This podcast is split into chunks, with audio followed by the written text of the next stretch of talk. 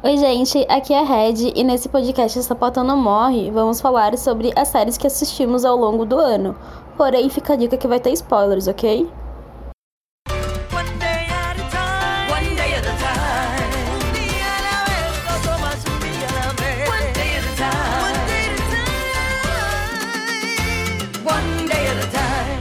Oi, meu nome é Arthur, eu tenho 22 anos, sou de São Paulo, capital, sou homem trans.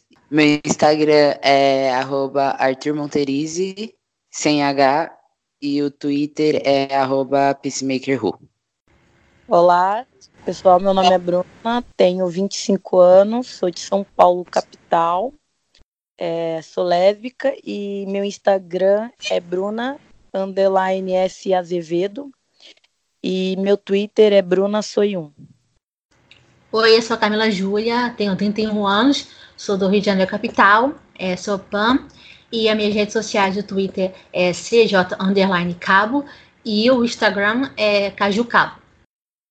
Eu sou a Red, tenho 28 anos, moro em São Paulo, eu sou lésbica e meu Twitter é underline astronauta A e o Twitter do podcast é podcast Sapatão. É, olá, gente, sou a Camila Júlia e, bom, a minha sugestão é da novela filipina chamada The Rich Man Dora, A Filha do Homem Rico. É uma novela filipina LGBT totalmente que gira em temática de dois personagens, Jatia e Alcia. É, Jade é uma, é uma jovem herdeira de uma família chinesa e filipina que ela sempre acreditou que fosse casar com um homem. Aí ela conhece a Altia, que é uma coordenadora de casamentos, e nisso, logo no primeiro é, capítulo, elas acabam se apaixonando, assim, né? Aquele famoso amor à primeira vista. E como é, as Filipinas é bem diferente dos outros países, a questão aqui não, não pode ter cenas é, de beijo, é, entre personagens LGBTs, para a política e governo filipino. Dá para assistir pelo YouTube, tem todos os, os episódios, 65 episódios, então dá para assistir super tranquilamente. E são 35 minutos de, de episódio. Então acho que dá para assistir bem fácil acesso. Tem legenda em inglês e espanhol e tem alguns vídeos que estão legendados em português botar no YouTube The Richmond Dora e tem a playlist com todos os episódios, no caso, episódio capítulo. E essa novela foi um, um, um, estouro, foi uma polêmica nas Filipinas. Como eles falaram, é a série mais provocativa, assim, né, mais ousada da história da teledramaturgia é, filipina, né? Teve algum, teve algumas ressalvas, que teve aparentemente uma crítica, mas a galera começou a curtir e tal, e virou um fenômeno. Só que como novelas filipinas não são grandes, né, então acabou realmente com 65 capítulos. Passou na Índia essa novela e no Canadá. Basicamente a premissa de família totalmente é, tradicional, que não dava amplitude para os personagens e que a menina infelizmente era muito podada, porque era a única menina é, nessa família. Altia era uma personagem totalmente oposta, independente, empoderada, uma, uma profissional de sucesso, super renovada. E, além disso tudo, na família da, da Jade, é, o irmão dela, o outro irmão, o irmão mais novo, ele é gay. E nisso tem uma problemática ainda mais na trama, que a família realmente acaba, entre aspas, em guerra total. Infelizmente, não dá bom. O que eu posso falar, assim, que as meninas terminam a endgame, foi legal e mostraram elas juntas. Infelizmente, o, o, o irmão faleceu, é triste, né? Mas basicamente é isso. Foi uma novela muito enxuta, não chegou nem a 30 personagens, né? Então, realmente, foi uma novela que para mim marcou muito. Porque além de é, entender a cultura filipina, eu acabei aprendendo algumas coisas em Tagalog, que é o idioma das Filipinas. Alguém quer perguntar alguma coisa? Eu já eu assisti algumas cenas da novela. Eu eu gostava, eu só não conseguia acompanhar até o final por conta das legendas, como eu não, infelizmente não sou bilíngue. Quem me apresentou essa novela foi a Grazi. E eu gostei bastante. Ela lembra muito Se Eu Fosse Você. Uhum. Ela é gostosinha mesmo, a história é muito, muito bacana. Tipo, você só falou dos personagens individuais, mas não falou como que elas conheceram. Elas se conheceram no casamento do irmão mais velho, né? e a Alteia, que é a coordenadora de eventos, ela fez o casamento do irmão. E aí elas acabam se apaixonando naquela aquele famoso amor à primeira vista, quando a Jade estava entrando pra, na igreja e a, e a Teia estava saindo. E aí acabaram se encontrando, é, aquele olhar assim, sabe? Aí teve até uma coisa interessante, quando teve aquele cruzar de olhos, teve mais umas bombas brancas assim. O casamento, o casamento é do irmão gay? Não, não, do irmão hétero. Ah, tá. Aí Ela tô... pode casar, você sabe? o que é gay? Não, não pode. Ah. Não. Lá nas Filipinas é assim, eles depois que acaba uma novela, eles acabam vazando o- os beijos gays, sim, sabe? Tipo assim, ups, é, vazou. Porque eles não podem exibir na televisão aberta, porque a cultura filipina é restrita, mas você acaba se apaixonando pelos personagens por causa das atrizes que são muito boas. As atrizes filipinas é, realmente são talentosas mesmo. A série já teve fim ou ainda não acabou? Já acabou já, foram apenas três meses no ar. Foi uma novela de 65 capítulos, ou seja, quase três meses, né? E era exibida de segunda a sexta-feira, no horário nobre filipino. É de que ano? É desse ano? Não, 2015. É é recente, né? Entre aspas, né? É recente Acho sim. que não, acho que não tem chance de vir pro Brasil. Não. Produções filipinas é, é muito, muito fechado. O Brasil ainda não tem conhecimento das produções filipinas. E é isso que eu estou lutando, tentando fazer com que as pessoas possam curtir. Tem até um site do Wiki Sim, sim. É, tem algumas produções filipinas que foram legendadas. É interessante isso. E também a maioria das novelas filipinas estão todas no, no YouTube, legendadas em inglês. E daí tu consegue só olhar no YouTube? Sim, Jorge, tava lembrando aqui que iam fazer uma versão de Pretty Little Liars na versão filipina. Sim. E apesar do país ser um país mais fechado, ia ter Maia. Que, tanto que tinha já as atrizes escaladas que gravaram o primeiro episódio. sim, E na sim. versão turca, quando soltaram, eles tiveram que fazer a Emily com o Jason, porque lá seria um escândalo se tivesse Emerson ou Emaia. Faz Eu acho que sentido. Filipinas é mais o casamento que é mais proibido, né? um, adendo importante que nas Filipinas, eles fizeram quatro novelas LGBTs inteiras, assim, temática lésbica, temática gay, temática bissexual e transexual. Então tudo girava em torno delas. assim. Então foi muito interessante que não foi, ah, personagens é, secundários, foram personagens principais protagonistas. Inclusive, uma delas, com a temática gay, ela chegou a ser indicada para o Emmy International 2013 como melhor novela do mundo, mas ela acabou perdendo pela Joia Rara da Rede Globo. Mas a novela foi muito boa também assistir, assisti essas quatro novelas, sabe? Isso foi para mim maravilhoso. Ok. Eu posso tentar falar um pouquinho. Qual você vai falar? Eu falo de One Day at a Time. Ok. A série, ela fala de uma família latina, tem a avó, a mãe e os dois filhos e, e o, o amigo deles que, do prédio, que é o dono do prédio. E, a- e aí a série gira em torno de toda essa família. E, só que eu, o que eu gosto muito nessa série é uma sitcom, só que ela trata de assuntos, de temas sensíveis, sabe? Como o fato da, da Helena ter se descoberto lésbica e toda a, a relação. De contar pra família e também outras coisas como preconceito de estrangeiros nos Estados Unidos. Mas eu acho que essa série ela aborda desses assuntos que são delicados de uma maneira fácil de assistir, sabe? Eu acho que isso que, que prende a pessoa, o público. Eu acho que isso que, que eu acho bem legal da série. Fala um pouco da Helena. Como que ela é? uma das personagens principais, filha da Penélope, e ela se descobre lésbica na primeira temporada, e aí tem toda a trama que ela conta pra mãe, e aí a mãe não sabe como reagir, não, não quer chatear a filha, mas também não sabe como reagir a isso. E tem também a avó que resolve tudo em 10 segundos, o que é incrível. Mano, essa, essa série, ela é assim, sabe? Você dá risada e chora ao mesmo tempo. Eu acho isso incrível. A gente teve muito cuidado na hora de postar o podcast, porque o personagem Sid foi apresentado no terceiro episódio da segunda temporada com os pronomes they and them. Só que a legenda tava como dele e deles. A gente não tem como usar esses pronomes aqui no Brasil em português. Então, depois eles corrigiram a legenda para elo e delo. A gente tava meio sem referência, porque a primeira vez que a gente assistiu tava com os pronomes trocados. Oi, aqui é a Beth e eu só dei uma passadinha aqui para falar de One Day at a Time. Então, o que eu posso falar de One Day at a Time é que é uma série maravilhosa e que infelizmente teve pouca divulgação. Eu acredito que aqui no Brasil, também lá fora, não foi tão divulgada.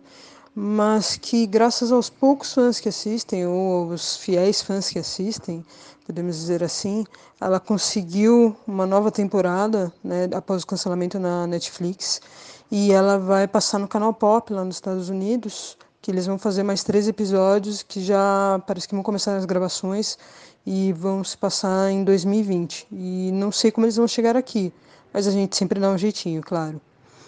Oi, aqui é a Gé, Jéssica Camila, do Twitter, arroba GSSS.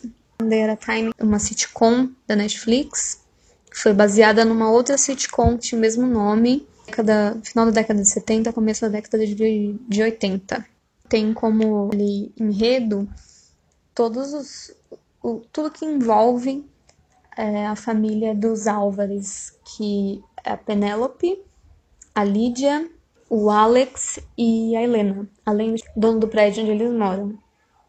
Ela aborda vários temas, assim, uma, uma vasta gama de temas interessantes e ela é muito engraçada. Eu acho um ótimo exemplo de como dá para você fazer é, humor tanto pastelão quanto inteligente sem você precisar é, ser extremamente ofensivo.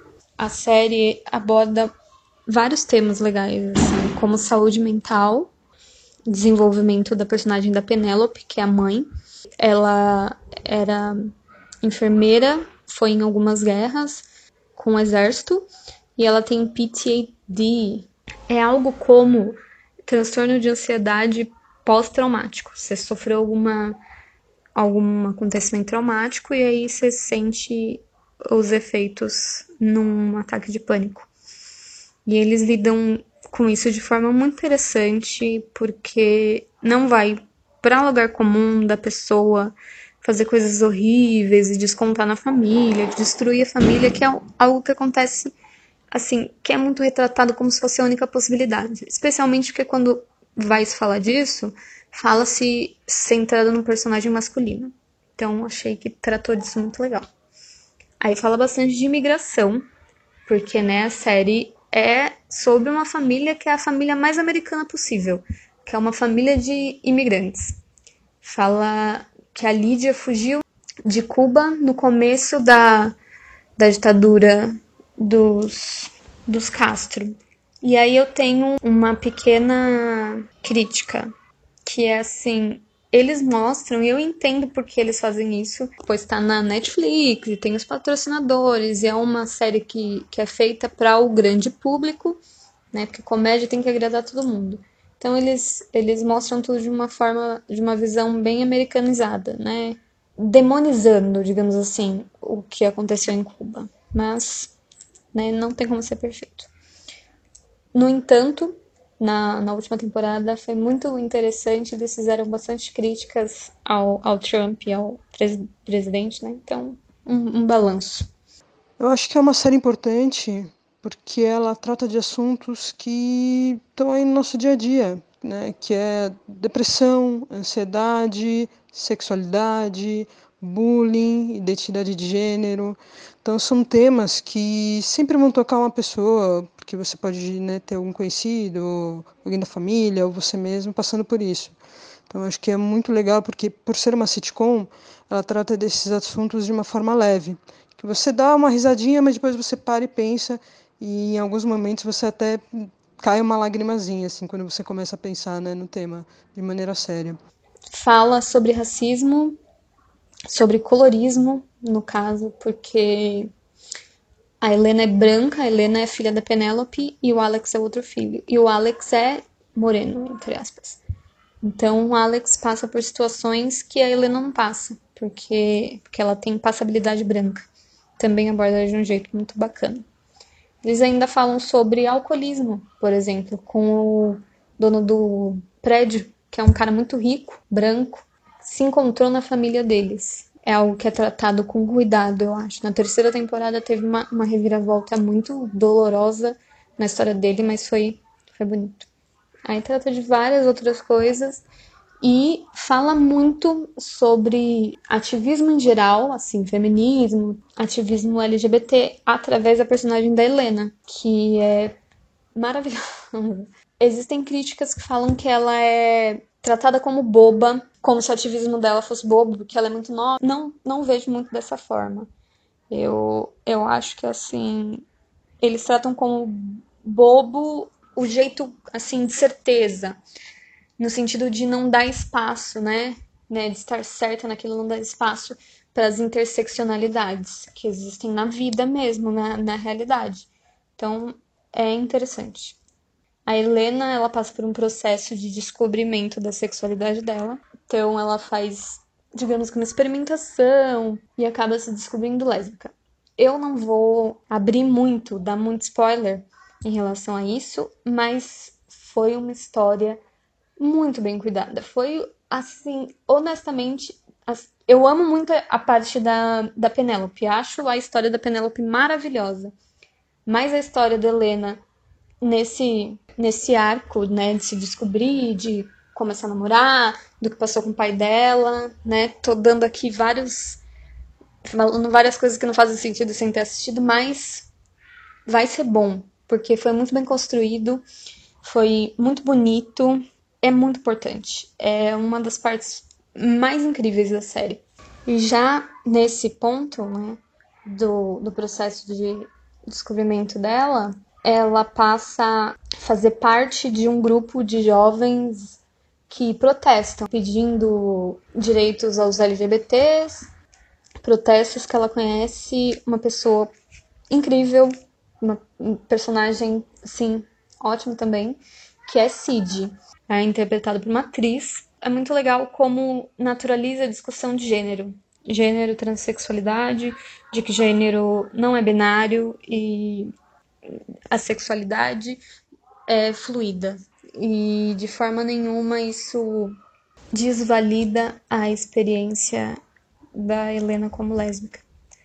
É muito bonito como o relacionamento é tratado de forma completamente natural e como não tem dramas desnecessários que eles implicam a, a relacionamentos LGBTs. Durante o processo dela de coming out, né, de saindo do armário, tem cenas muito boas entre ela e a mãe. É muito cuidadoso, eu diria até. E aí vai ter o contraponto que é o pai.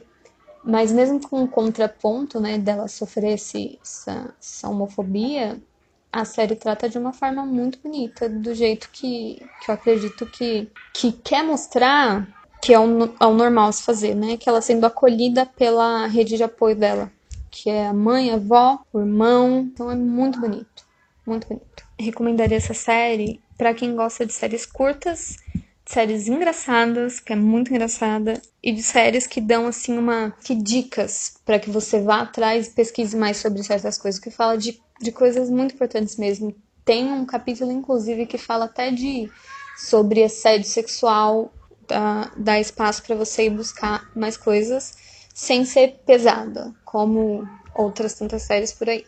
Não fosse só por isso, os atores são muito bons, muito engraçados. Temos a Rita Moreno, que é uma atriz porto-riquenha incrível, que é uma das pouquíssimas pessoas da história da, da mídia a ter ganho um EGOT, que é um Emmy, um Grammy, um Oscar e um Tony. Então ela ganhou todos os grandes prêmios de atuação e música. Maravilhosa. A, a série, ela já valeria a pena se fosse só a Rita Morena, só a Lídia. Mas tem tudo aquilo lá, tão maravilhoso quanto, muita representatividade, é, muitos assuntos importantes.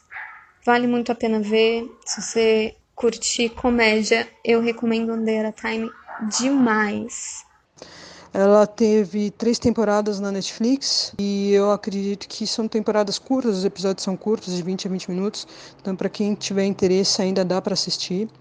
E eu vou falar sobre alguns casos agora que eu acho legais pontuar aqui. As atrizes que interpretam esses papéis são muito simpáticas.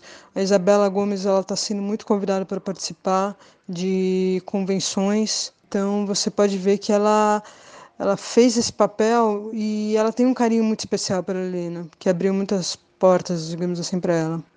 Helena Álvares, interpretada pela Isabela Gomes, simpaticíssima Isabela Gomes.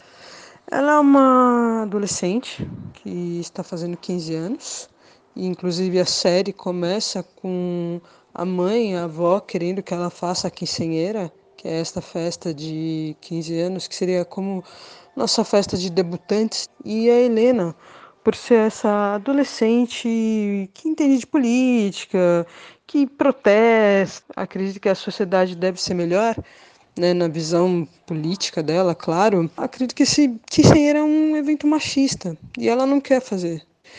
A menina de 15 anos era mostrada à sociedade para que um homem a escolhesse para casar, para mostrar que ela já estava pronta para casar. Então ela acha isso muito machista. E é complicado porque a avó dela é uma mulher latina, né, porque ela é cubana e extremamente religiosa, né, católica. Então, para a avó dela é difícil aceitar que a neta não quer fazer parte dessas tradições familiares. Inclusive a Helena é uma menina que apesar de ter essa descendência latina, ela não fala o espanhol fluentemente, que é bem engraçado porque ela é um contraponto entre ela e o irmão, que o irmão é o queridinho da vovó e faz tudo pela vovó, é mimado pela vovó e ele fala bem. A série começa justamente com isso, com essas questões sendo debatidas. Eu acho isso muito legal né? E é muito importante também, porque é o que eu disse no começo, através dessas questões que parecem bobas, você vai discutindo assuntos sérios. Né? E isso é muito importante para o pessoalzinho de 15, 16 anos que assiste a série, ou até mais velhos, como eu, por exemplo, pensarmos um pouquinho sobre certos assuntos. Então, ao longo dos episódios, a gente vai vendo a, avó convencendo a Helena a fazer parte da, da, dessa tradição e a aceitar fazer a quinceanheira. E a avó fala para ela convidar um menino. Ela, no começo ia ser, se não me engano, acho que era o primo dela, mas depois acaba sendo um coleguinha da, da escola. Né? E aí a Helena, como ela está confusa, porque ela já estava sentindo uma certa atração por meninas, ela beija esse rapaz, só que ela percebe que não é bem aquilo que ela quer. Né? Ela, não, ela não gostou muito quando ela deu um beijo nesse menino. Então aí ela vai se descobrindo sexualmente, ela vai descobrindo, hum, não gostei muito de beijar esse menino. Em outro episódio, se não me engano, ela, ela começa a pesquisar, né, é, em sites pornôs, é, em sites XXX, é, relacionamentos com mulheres. E aí a mãe dela pega esse, esse computador, acha que inclusive é o irmão que está pesquisando, mas dá uma confusão e depois, por conta disso, se não me engano, no décimo episódio, a, elas têm uma conversa definitiva, que é quando a Helena fala para a mãe é, que gosta de meninas, que poderia gostar de beijar meninas, né? E é lindo esse episódio. Claro que a mãe aceita no começo, tenta entender, mas depois a gente vê também em outros episódios que é difícil para a mãe entender, porque ela também tem essa criação machista latina. E ela tem medo também da reação de como será para a mãe dela, a abuelita, né? Como, como ela vai aceitar a neta, a filha, né? Porque a mãe é católica e é muito difícil para alguns católicos né, fervorosos. É não, não acredito que a abuelita seja tão fervorosa, mas aceitar essa questão da sexualidade. E por incrível que pareça, a abuelita é, é maravilhosa e aceita a neta coração aberto sabe? E é muito lindo. Acho que realmente foi um dos episódios que eu fiquei muito feliz em ver. E eu queria muito que muitas meninas que eu conheço, que até hoje têm dificuldades, têm que esconder os relacionamentos para os pais, pudessem ter uma uma chance de conversar com a família e ter um apoio familiar assim dos pais, da, nesse caso seria das mãe, da mãe, da avó e do irmão, que são tudo para ela. E o que eu acho mais legal é que depois que a Helena né, se entende como uma pessoa lésbica, como uma menina lésbica, ela começa a perceber como vai ser difícil, né?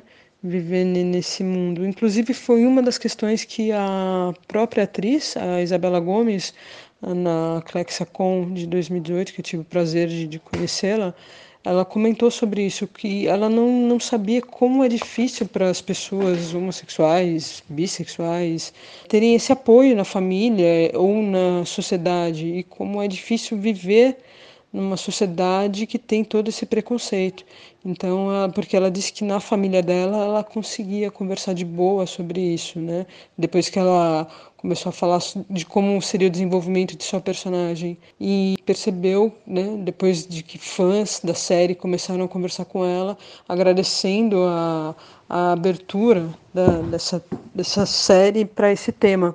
Inclusive depois a gente vai ter a personagem Sid, que é muito importante porque as pessoas ainda têm uma certa dificuldade em entender o que é esse não binarismo, que é por isso que One Day at a Time é uma série muito importante vai chamar a Helena pro baile e se veste. Não lembro se veste de Doctor com a cabine do Doctor, mas acho muito fofo, assim. Porque são duas pessoas nerds que, tipo, bobas, assim. Nos Estados Unidos é muito mais fácil você usar aquela questão dos pronomes, né? Do them, do they.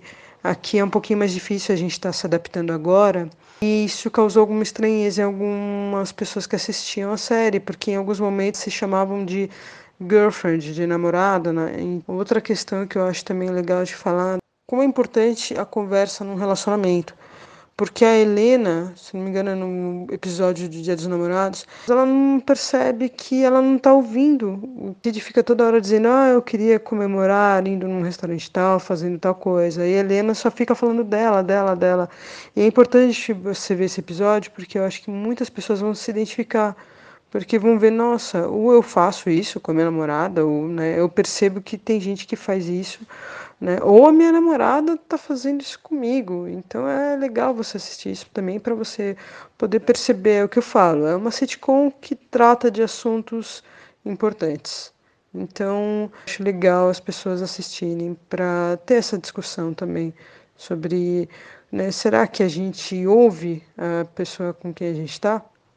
Ah, acabei não mencionando, mas é legal falar que a personagem Sid é interpretada pela fofíssima Sharon Pierce, que interage no, no Twitter, para quem quiser procurar, e que também tem um Instagram, né, que ela posta bastante coisa ali, fotos dela tal.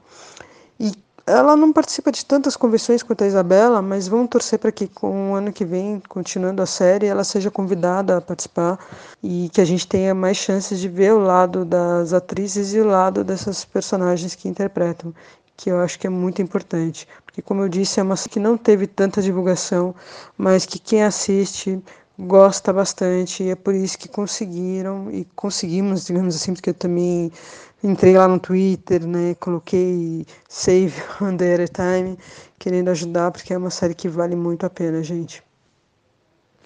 Foi uma descoberta, assim, do nada, tinha o que fazer no dia, comecei a fuçar Netflix, aí apareceu lá e eu fiquei interessada. Foi uma grata surpresa, porque você acaba se apaixonando pela família Álvares, a abuelita, a Helena, a Penélope, o Alex e o Schneider a gente já considera da família. E eu gosto de todos os temas que abordam, é, mesmo sendo de uma forma mais leve, são temas que faz a gente pensar. Quando o episódio que a Helena conversa com a mãe dela, eu achei um episódio muito tocante. A forma como eles trataram aquilo, eu achei, eu achei bem engraçada, mas também importante. A forma como a Penélope lidou também foi legal. Eu acho que mostraram como é que quando você se para a mãe, a mãe quer entender, mas não sabe como entender. Gosto, nossa, a forma como a Boelita entendeu foi a melhor. Aqueles 10 segundos, falei, gente, todo mundo pedaço como a Boelita tava resolvido vários problemas. Na segunda temporada que, nossa, o casal, a cena do cu eu aprendi um pouco mais ainda da série, porque eu não entendia muito bem como seriam as pessoas não binárias. que ela tem um, os pronomes diferentes. A cena da primeira vez, a conversa que tiveram sobre se sentir confortável ou não. Ai, gente, assista. É uma série incrível. Eu acho que é uma das séries que mais Não, me é- representa. que a Penélope ela faz terapia e ela usou esse- isso como tema também na, no debate da terapia. E quando ela não sabia de alguma coisa, ou quando ela estava apavorada com o assunto, como da, da Helena ter ido para um motel, ela foi conversar com uma outra pessoa para pedir ajuda, pedir conselhos de como conversar. Porque a gente, a gente Uhum. só vê o lado da pessoa, né? Agora, o lado dos pais, a gente não consegue ver. A gente acha que os pais precisam lidar com aquilo e pronto. Mas a gente Aham. nunca vê o que fazem pra aceitar. E isso eu acho, eu acho fantástico. Eu também achei muito legal isso que você, nisso que você falou, que eles também trataram a forma de tipo, a Penélope fazer terapia, porque ela tem. Porque ela tava no exército, então ela tem transtorno. Então, e trata, e trata de uma maneira, tipo, tão natural, sabe? Tipo, ela vai na terapia e aí ela tem os problemas dela e aí ela conversa sobre os problemas que ela tem, que foram que, o, os que você falou, por exemplo. Trata isso de uma forma tão. uma família comum, como qualquer outra trata de coisas. Deveria ser todo mundo tratar assim, eu acho. Seria melhoraria a relação de todos, todo mundo, acredito eu. ela procura se informar, né? Ela na terapia, da, da- uma das mulheres que fazem terapia, ela, ela é lésbica, né? E eu acho legal que ela vá lá perguntar para tentar entender. Ela não quer, ela não sai dedu- é, deduzindo as coisas e tirando con- conclusões precipitadas. Gente, é muito incrível essa série. Exatamente. Assim que a Helena fala pra ela, elas estão no quarto e a Helena abre pra ela, ela tipo, fica, não, tô de boa, tô de boa. Aí ela corre pro Schneider e fala, tipo, eu quero estar de boa, só que eu quero entender, eu não entendo. E tipo, você vê que ela não quer chatear a Helena, que ela quer mostrar que ela tá lá, O que ela, é, apoio. Ela pode ser, é, a Helena pode contar com a Penélope como um apoio, só que ao mesmo tempo ela não sabe lidar com isso e mostra, tipo, esse lado da, da Penélope. O quão, o quão é importante você dar carinho, sabe? Quando a pessoa LGBT. Você tem que dar carinho, você tem que mostrar que você, mesmo não entendendo, você tá ali, sabe? Você tá dando apoio e você quer o melhor para pro seu filho, né? Então, acho que isso que mostra. É por isso que eu sempre choro na cena que a Helena confronta o Victor, sabe? Uhum. Eu acho aquela cena tão forte, tão poderosa. Sim, sim, sim. Ela é muito Porque mostra forte. na temporada, alguma coisa assim, ele volta, e aí é quando ela confronta ele, né? É a cena que ela fala pra ele, é que luta por ela mesma, que ela, ela é uma pessoa melhor. É, ela, ela deixa ele no chinelo.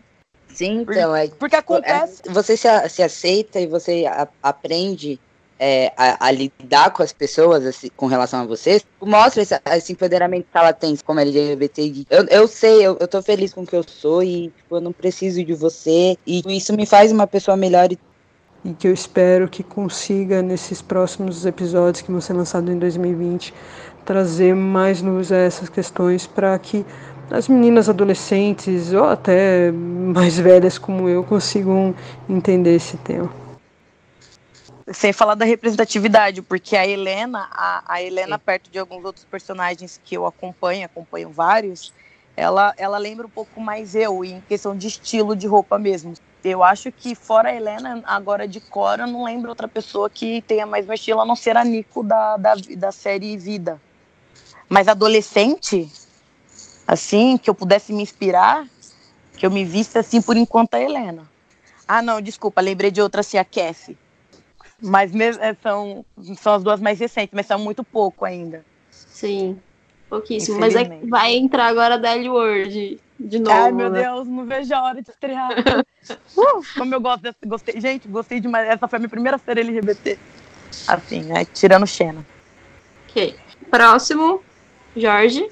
Oi, gente, tudo bem? Meu nome é Jorge. Eu vou falar um pouco de Everything Sucks, que eu comecei a olhar mais ou menos umas três semanas atrás. É uma série bem rapidinha de olhar, porque ela deve ter o quê? Meia hora de duração cada episódio. E ela se passa nos anos 90.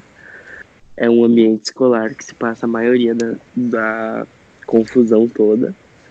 E em vez das séries americanas que sempre focam no, nos atletas, nas líderes de torcida, essa série uh, foca nos clubes de vídeo e no clube de teatro, que é uma coisa que eu nunca tinha visto antes nas séries uh, desse estilo americano, sabe?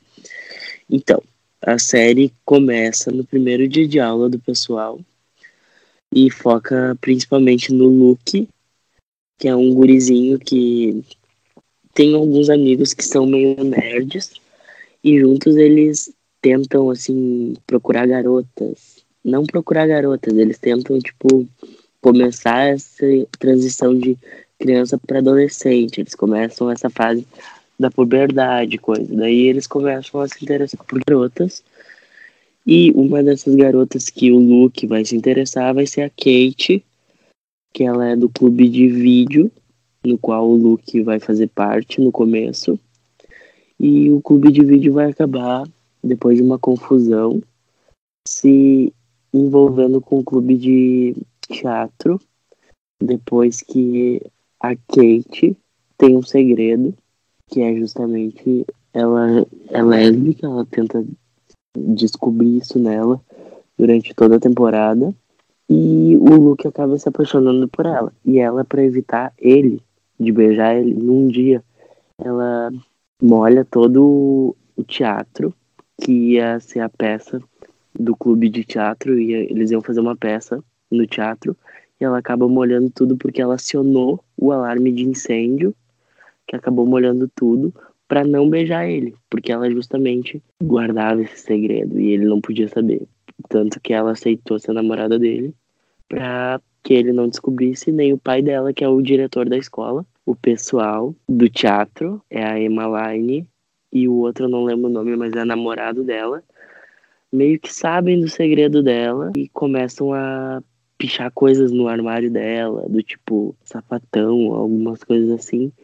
E isso acaba incomodando ela por causa que ela tem medo que o diretor, o pai dela, descubra isso é tudo verdade. Porque ela fala que é mentira, né? E daí ela também troca muitos olhares com a Emmaline. A Emmaline tem esse namorado do teatro, mas um dia eles acabam brigando porque eles se confrontam nas ideias deles. Depois desse, de toda essa coisa do teatro que foi molhado, eles descobrem que foi os dois que molharam. O Luke assume a culpa por ter molhado porque ele quer defender a namorada dele, que não beija ele. Então, eles têm a ideia de para não serem tipo espancados ou não sofrerem com as ameaças do clube de teatro, eles resolvem ter uma ideia do que que eles podiam fazer e eles resolvem se unir para criar um filme. Durante a criação do filme, acontece da Emmaline e da Kate começarem a confrontar os sentimentos das duas elas acabam meio que ficando juntas. Se torna, tipo, muito legal, mas o Luke fica muito chateado com a Kate, até porque ele gosta dela. Então ele fica ao mesmo tempo chateado, com raiva e com raiva dele mesmo, porque ele não tem culpa de gostar dela e a, ao mesmo tempo que a Kate não tem culpa de gostar da Emmaline. A Emmaline, pra quem não sabe, é a mesma que faz a Cassie de Euforia, tanto que foi isso que me fez ver a série mas eu recomendo muito para quem quer uma coisa leve, que misture toda essa coisa e ainda consiga trazer essas coisas de escola dos anos 90, que é muito legal de assistir. E também foge dos clichês de escola americana. E pena que foi cancelada. Eu comecei a assistir a série sabendo que foi cancelada, então não teve meio que um fim. Só pelo que deu para ver, a série me conquistou bastante. E é a minha sugestão do dia.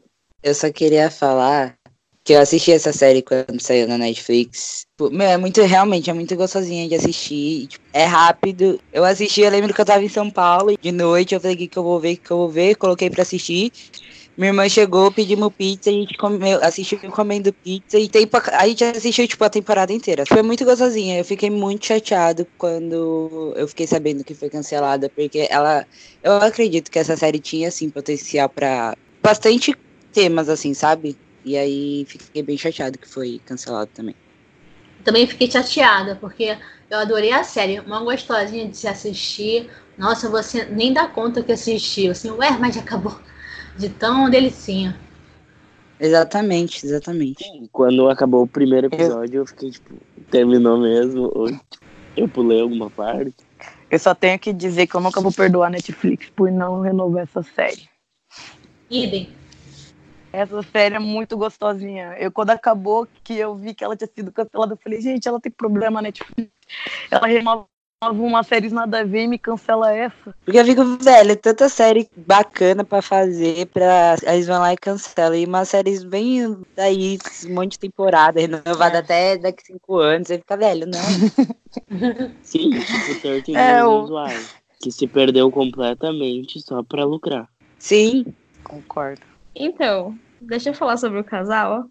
Eu não consegui chipar. Kate com. Ela não conseguiu Kate- chipar o casal. Qual que é o nome da outra menina? Kate? Emma Line. Emma Line. Emma Line. Porque a Pela atriz que faz a idade, Kate. Eu achei muito errado. Exatamente. A Kate tem 14 anos, a atriz. E a, a que faz a Sim. Emma Line tinha 21. Era tipo a Mentira, não sabia disso. Sim. A Shea Mitchell e a, e a Sasha. A Sasha tinha 12 anos e a, e a Shea tinha 20. É muita diferença de idade pra você colocar os personagens. ao- não por conta do, da diferença de idade tipo, na quantidade de anos, mas sim pela menina ser menor de idade. É complicado mesmo. Sim, mas E- é, lembram da cena da revista? Fiquei apavorado. A atriz tinha 14 anos e quase representou uma cena daquelas tipo, tão maduras. Que cena da revista? Crime.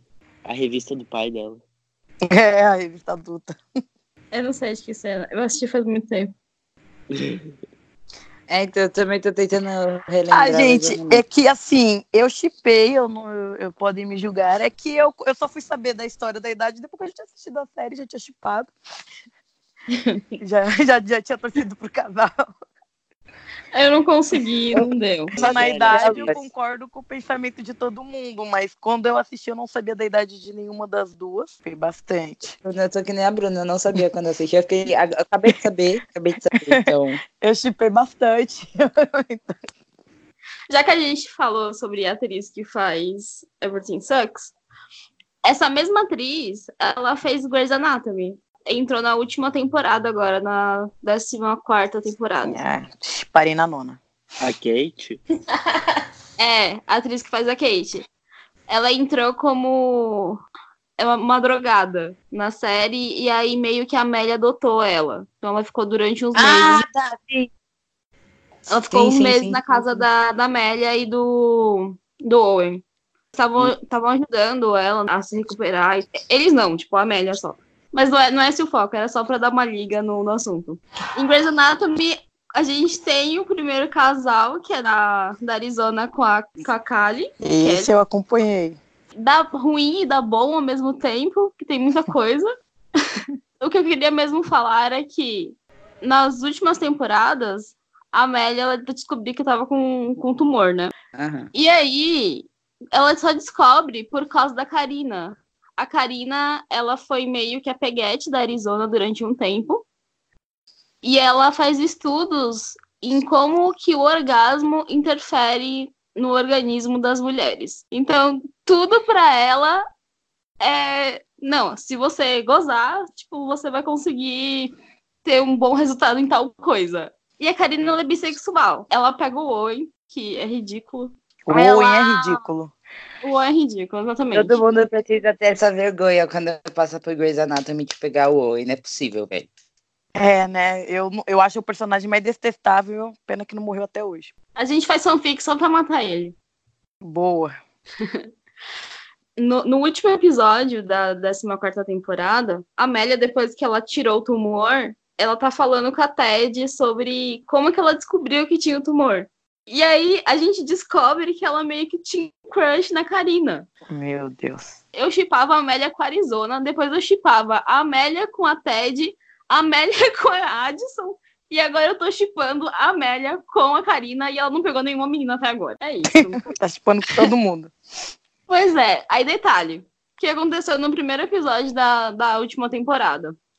Ela foi lá no consultório da Karina e a Karina olhou pra ela, presumiu que a Amélia tava grávida. Só que a Amélia, ela foi até lá pra pedir um, um threesome com ela. E a, e a Karina tava assim, do que que você tá falando? E as duas começavam a falar coisas totalmente divergentes, tipo Way Hot. Que é o uma Evelyn tá falando- Nicole.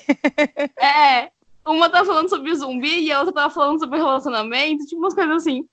E aí, por fim, a Amélia descobre que ela tá grávida mesmo. E a Karina descobre que a Amélia queria pedir um threesome com ela. Foi isso. Maravilhosa cena. Eu morri de rir. Assistam. A Amélia, ela já tinha intenção quando ela propôs pro Blink.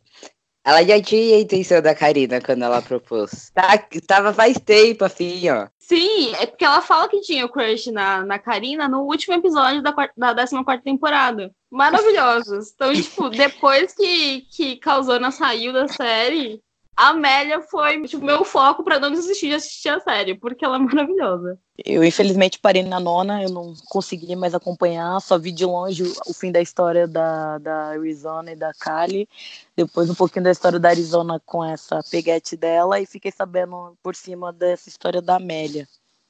Mas eu ainda não consegui voltar para acompanhar a série, porque ela é muito longa. Ultimamente eu ando evitando séries longas.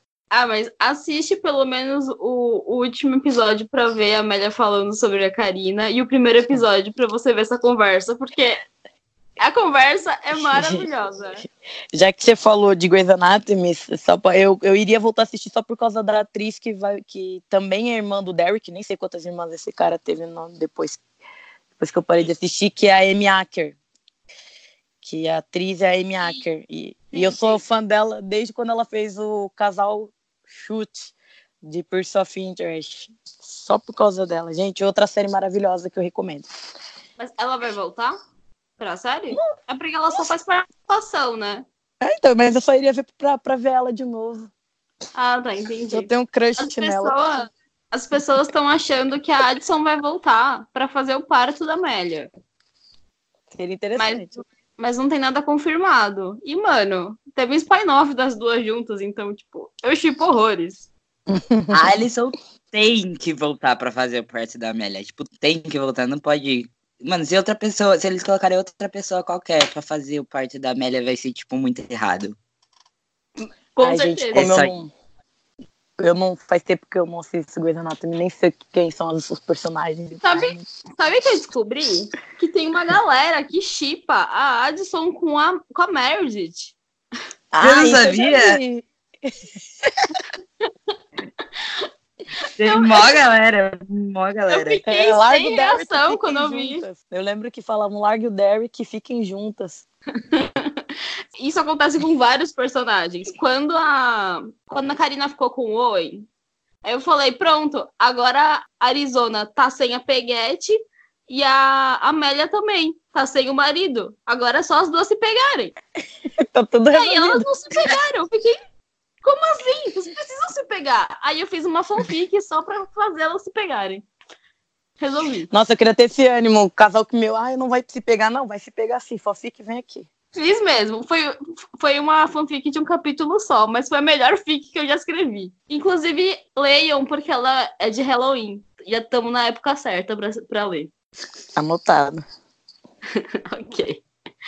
Próximo. Oi, gente, eu sou a Bruna. Acho que vou falar de Charmed. Ela é uma série da CW. Ela estreou ano passado, do fim do ano passado para esse ano. Estreou a segunda temporada agora. E ela conta a história de três irmãs que são bruxas. E uma delas é a do meio, elas chamam ela de Mel. Ela é lésbica, assumida na série. E essa série é um remake de uma antiga série do mesmo nome. Eu não assisti a original, né? A, de, de qual se deu origem pro remake. Nessa nova série, eles lidam com temas importantes do mundo atual, fala de feminismo, de racismo, falam de várias coisas. O personagem que eu gosto, apesar de ela ser meio ambígua, é a Mel, que é. Ah, obrigada. O nome dela é Melanie. Ela tem uma namorada chamada Nico. A Nico é policial. Ah, eu vou falar mais da trama das duas, porque eu gosto muito da história da trama das duas. Mesmo a série, a série em si é boa, eu gosto, mas a, é, é igual a Ainona Earp. No começo os efeitos também não eram dos melhores, mas. Mas a o é Ainona, boa. a série é incrível. Charme de sem Mas gole. eu gosto de vários tipos de série. Tem séries que tem super produções, tem séries que nem tanto. Essas três irmãs, elas descobrem que são bruxas depois que a mãe dela morre. Morre não, a mãe dela é assassinada. E uma das irmãs, é a Mancy, ela, é ela não morava com as meninas, ela descobre que tem essas duas irmãs. Ao longo da série, elas têm que descobrir, elas descobrem que elas são as encantadas e elas têm que de- acabar com demônios. Bem clichê, né? E ela não pode contar, a Mel não pode contar pra Nico que ela é bruxa e tem aquele conflito de que é uma é humana, outra é bruxa. E em um dos episódios tem um demônio, um metamorfo, que quer matar a Nico. E aí a, a Mel, para poder proteger a Nico, decide apagar a história das duas. Apagar a história das duas da memória da Nico. Ela, ela continua sabendo de tudo. E aí, ao longo da série, eu- o que eu gosto é que depois de acontecer tudo isso, a Nico some por alguns episódios e ela volta como se ela se sentisse atraída para a cidade. E... Ah, eu acho lindo porque ela, pelo, ela volta porque ela ainda, mesmo não lembrando da Mel, ela sente alguma coisa ainda por ela. Me lembra muito o filme Brilho Eterno de uma Mente Sem Lembranças. Eu acho que é até uma referência. E, e, enfim, eu sei que aí tem todo esse conflito. A, a, tanto que o maior medo da Mel era que a Nico descobrisse que ela era bruxa e a Nico descobre e lida super bem com isso. O que ela não consegue lidar é quando ela descobre que a Mel apagou a, a memória dela. Ela não consegue lidar com isso e por conta disso, infelizmente, elas terminam a primeira temporada separadas. E, eu, e agora eu estou acompanhando Pera, pera, a segunda. eu não sei explicar essas Sabia coisas, gente. que isso aconteceu em Buffy exatamente a mesma coisa com a Tara e a Willow? Algum Sério? de vocês já olhou Buffy? É eu a mesma coisa. Sério, eu não assisti Buffy. A Willow começou a fazer algumas coisas erradas, eu não lembro direito, faz tipo dois anos que eu olhei. Uhum. Daí, num episódio, a Tara tá pra descobrir alguma coisa, a Willow encanta, faz um feitiço da memória pra ela e dá tipo uma. bota um colar nela, alguma coisa assim, ou uma pulseira, eu não lembro direito, que faz com que a Tara ah, perca a memória e não. e depois ela recupera a memória e não perdoa a Willow por um bom tempo. No caso da, da Nico, a, a Mel faz um feitiço, não tem nada de colar. E, mas elas acabam, infelizmente, elas acabam a temporada não juntas, porque a, a Nico não perdoa a Mel. E por conta delas serem bruxas, também tem uma coisa que elas não podem ficar juntas e tal. Aí eu tô acompanhando a segunda temporada para ver o desenrolar e para ver se elas voltam ou se a personagem volta. Deram um novo interesse amoroso, assim, no meio tempo pra Mel, que é uma chamada Jada, mas eu não achei que elas combinaram, não. Tá tipo a Kelly e a Alex Supergirl. que é outra série que eu quero falar, que eu não gosto do romance da, da Kelly com a Alex, gente. Desculpa. Tô rindo pra de mim não. nervoso. Gente, não funciona. É sério, a personagem Kelly, ela é muito boa. Eu não vou mentir, não. Ela Nossa. fez uma ótima, uma ótima edição à série, melhor que o James. Mas como namorada da Sim. Alex, meu Deus do céu, não dá. Não deu certo. Não deu. Não Gente, deu eu juro pra você. Mano, eu tava se beijando, é a coisa da mais lixa, xoxa. Tipo, é muito Arthur. xoxa, velho. Olha, Oi. eu, a minha, eu falei até pra minha namorada, ela riu. Eu falei, amor, você me acompanha, você sabe que eu assisto um monte de coisa aí de sapatão, de casal lésbico. Mas é a primeira vez que eu assisto uma série onde, quando eu vejo as duas se beijando, eu pulo a cena. Eu Mano, não- é, eu, sim, é muito...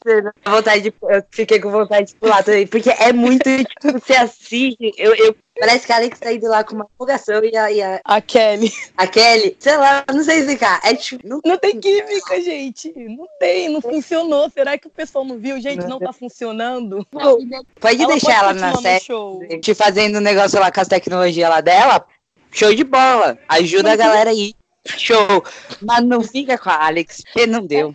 Não, sem falar que agora eles colocaram que o plot da Alex é em torno da Kelly. Gente, pelo amor de Deus, é uma das personagens principais, minha favorita, rebaixada. Desse jeito, sem plot. É sempre assim, sempre, sempre rebaixam. Mas, mas a Meg, quando tinha a Meg, não era assim, sabe? Pelo menos a história, a Alex teve a história, a- a- o plot da descoberta dela, teve todos os conflitos. Com a Kelly tá uma coisa muito, sabe? Eu acho que a CW falou assim: vocês não queriam um casal? Agora toma, aceita aí. Pare... Não, parece que foi isso mesmo. Parece que, tipo, eles olharam assim, o que, que a gente tá adicionando de novo? Ah, tem essa daqui que é a irmã do James. Põe ela, vai. É, Foi isso. isso, olha, gente, não fiquem tristes. A Floriana saiu, não tem mais os Senvers, mas ó, fica com esse casal aqui e se contentem, tá? Que é o melhor que eu posso fazer. Saudade Summers. Nossa. Nossa, gente, E meu, aqui. chip injustiçado. Puta merda. Cara, é, até agora fica assim, é inacreditável a merda que fizeram com, com a história das meninas, foi? sabe? Tinha tanto potencial. E ainda mais com o trabalho da Floriana Lima, cara, coitada. Mas foi a CW que cagou, né? Ali foi culpa da CW, não foi a atriz. Não, Sim, foi, foi do canal mesmo, que realmente ferrou com a personagem, cara. Imagina só, você é atriz, você é ator. É, porra, tu vai gravar meia dúzia de cena, quase nenhuma cena, e ainda corta suas cenas? Poxa, deve ser mó frustrante. Mas eu tenho esperança dela voltar, gente, já que não mataram a Meg, eu tenho esperança de que um dia ela volte. Amém. Ah, trouxeram, trouxeram o Monel de volta, pode trazer a Maggie de volta, é, né? não, Pelo amor gente, de você Deus. fala, meu, o Monel, aquele cara, eu dei graças a Deus quando saiu da série. Ai, não. Sim, eu, Não eu dei graças a Deus a primeira vez, só que aí eu fiquei sabendo que ele voltava. Aí eu falei, filho da puta, sai, sai. Aí ele eu saiu. fiquei aí eu- triste, porque ele voltou e a Meg não. Sem falar que É, exatamente. Sim. vocês todas assistiram Supergirl, então acho que vocês vão concordar. Os roteiristas deram um final bosta, né? Eles podiam. ah, mil vezes outra coisa, do jeito que foi. Aham. Porque nunca que elas iam se separar por causa daquilo, gente. A, a- é só lembrar do dia dos namorados lá. Falta. Pelo que eu fiquei sabendo, na, nos quadrinhos, a Maggie ela tem uma filha. Isso! Eles meio que fizeram o inverso na série. Tipo, ela tava Isso é- com aversão a filho. É o, o, o, o Red, é o que eu tava comentando com a Alice. Eu falei, Mo, a Alex, por exemplo, ela é uma personagem que foi criada pra série Supergirl. Ela não existia nos quadrinhos. E a Meg existia nos quadrinhos. Ela tem uma, um- um- uma história, sabe? Ela casou com a Kate Kane, ela, ela teve, ela tinha uma filha, ela foi expulsa de casa, ela teve, sabe, ela tinha, ela tinha muito potencial para estar em Supergirl e eles cagaram com isso, sabe? Poxa, eu achei tão lindo a, a relação a cena com a Meg com o pai dela, né, que o pai dela não aceitava. Eu achei que trouxeram de um jeito tão bonitinho e aí esse novo casal da Alex e Kelly, eu achei tão forçação.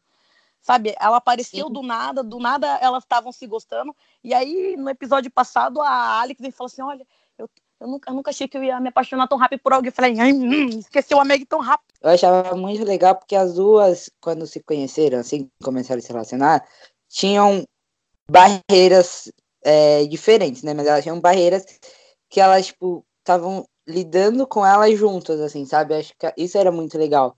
Porque as duas, tipo, se davam esse suporte, esse apoio e, e ajudavam uma outra a, a entender, sabe? Tinha dificuldade com alguma coisa, porque tinha certas barreiras. Então, então, começando a tentar forçar isso na relação da Alex com Kelly, ficando já meio com o pé atrás. É, eu acho que é porque, como o Sanvers deu certo, eles estão querendo, sabe, fazer uma, uma forçação, um, um, como, sabe, não construir na relação.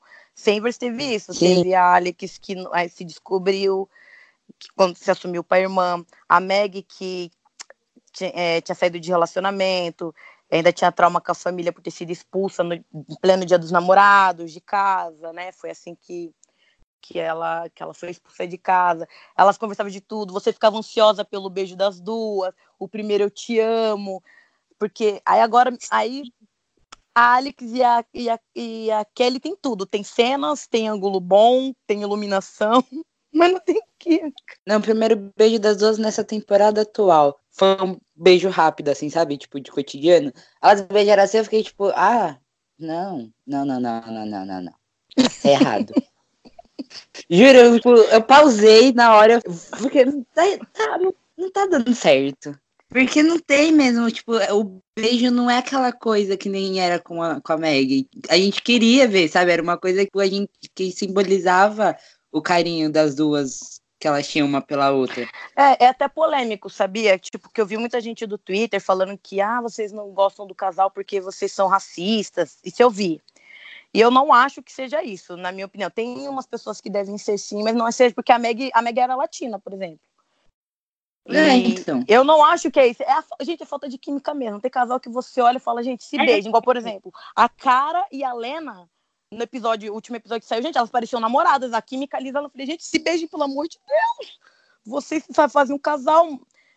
E a, o casal mesmo não tem química nenhuma, zero. A cara foi em vários países pra pegar a comida favorita de cada lugar pra, pra Lena. E é- isso é fofo. Você vê um- uma coisa dessas com a Kelly. Não é nem pelos gestos românticos de não fazerem, mas é porque, tipo, mesmo que fizer, vai parecer que tá forçado, sei lá, tipo, não, não tem esse, essa coisa, sabe? Não Você viu o tem. último episódio, né? Aí teve aquele negócio lá com a Kelly, que teve que o irmão do John foi pegar ela. Você viu Sim, como a, sim. Alex chegou lá? A cara de preocupação dela foi uma cara ok, gente. Não foi como se desesperada. Gente, a minha mulher quase morreu. Não é igual aquele, a- o sequestro da Alex, né?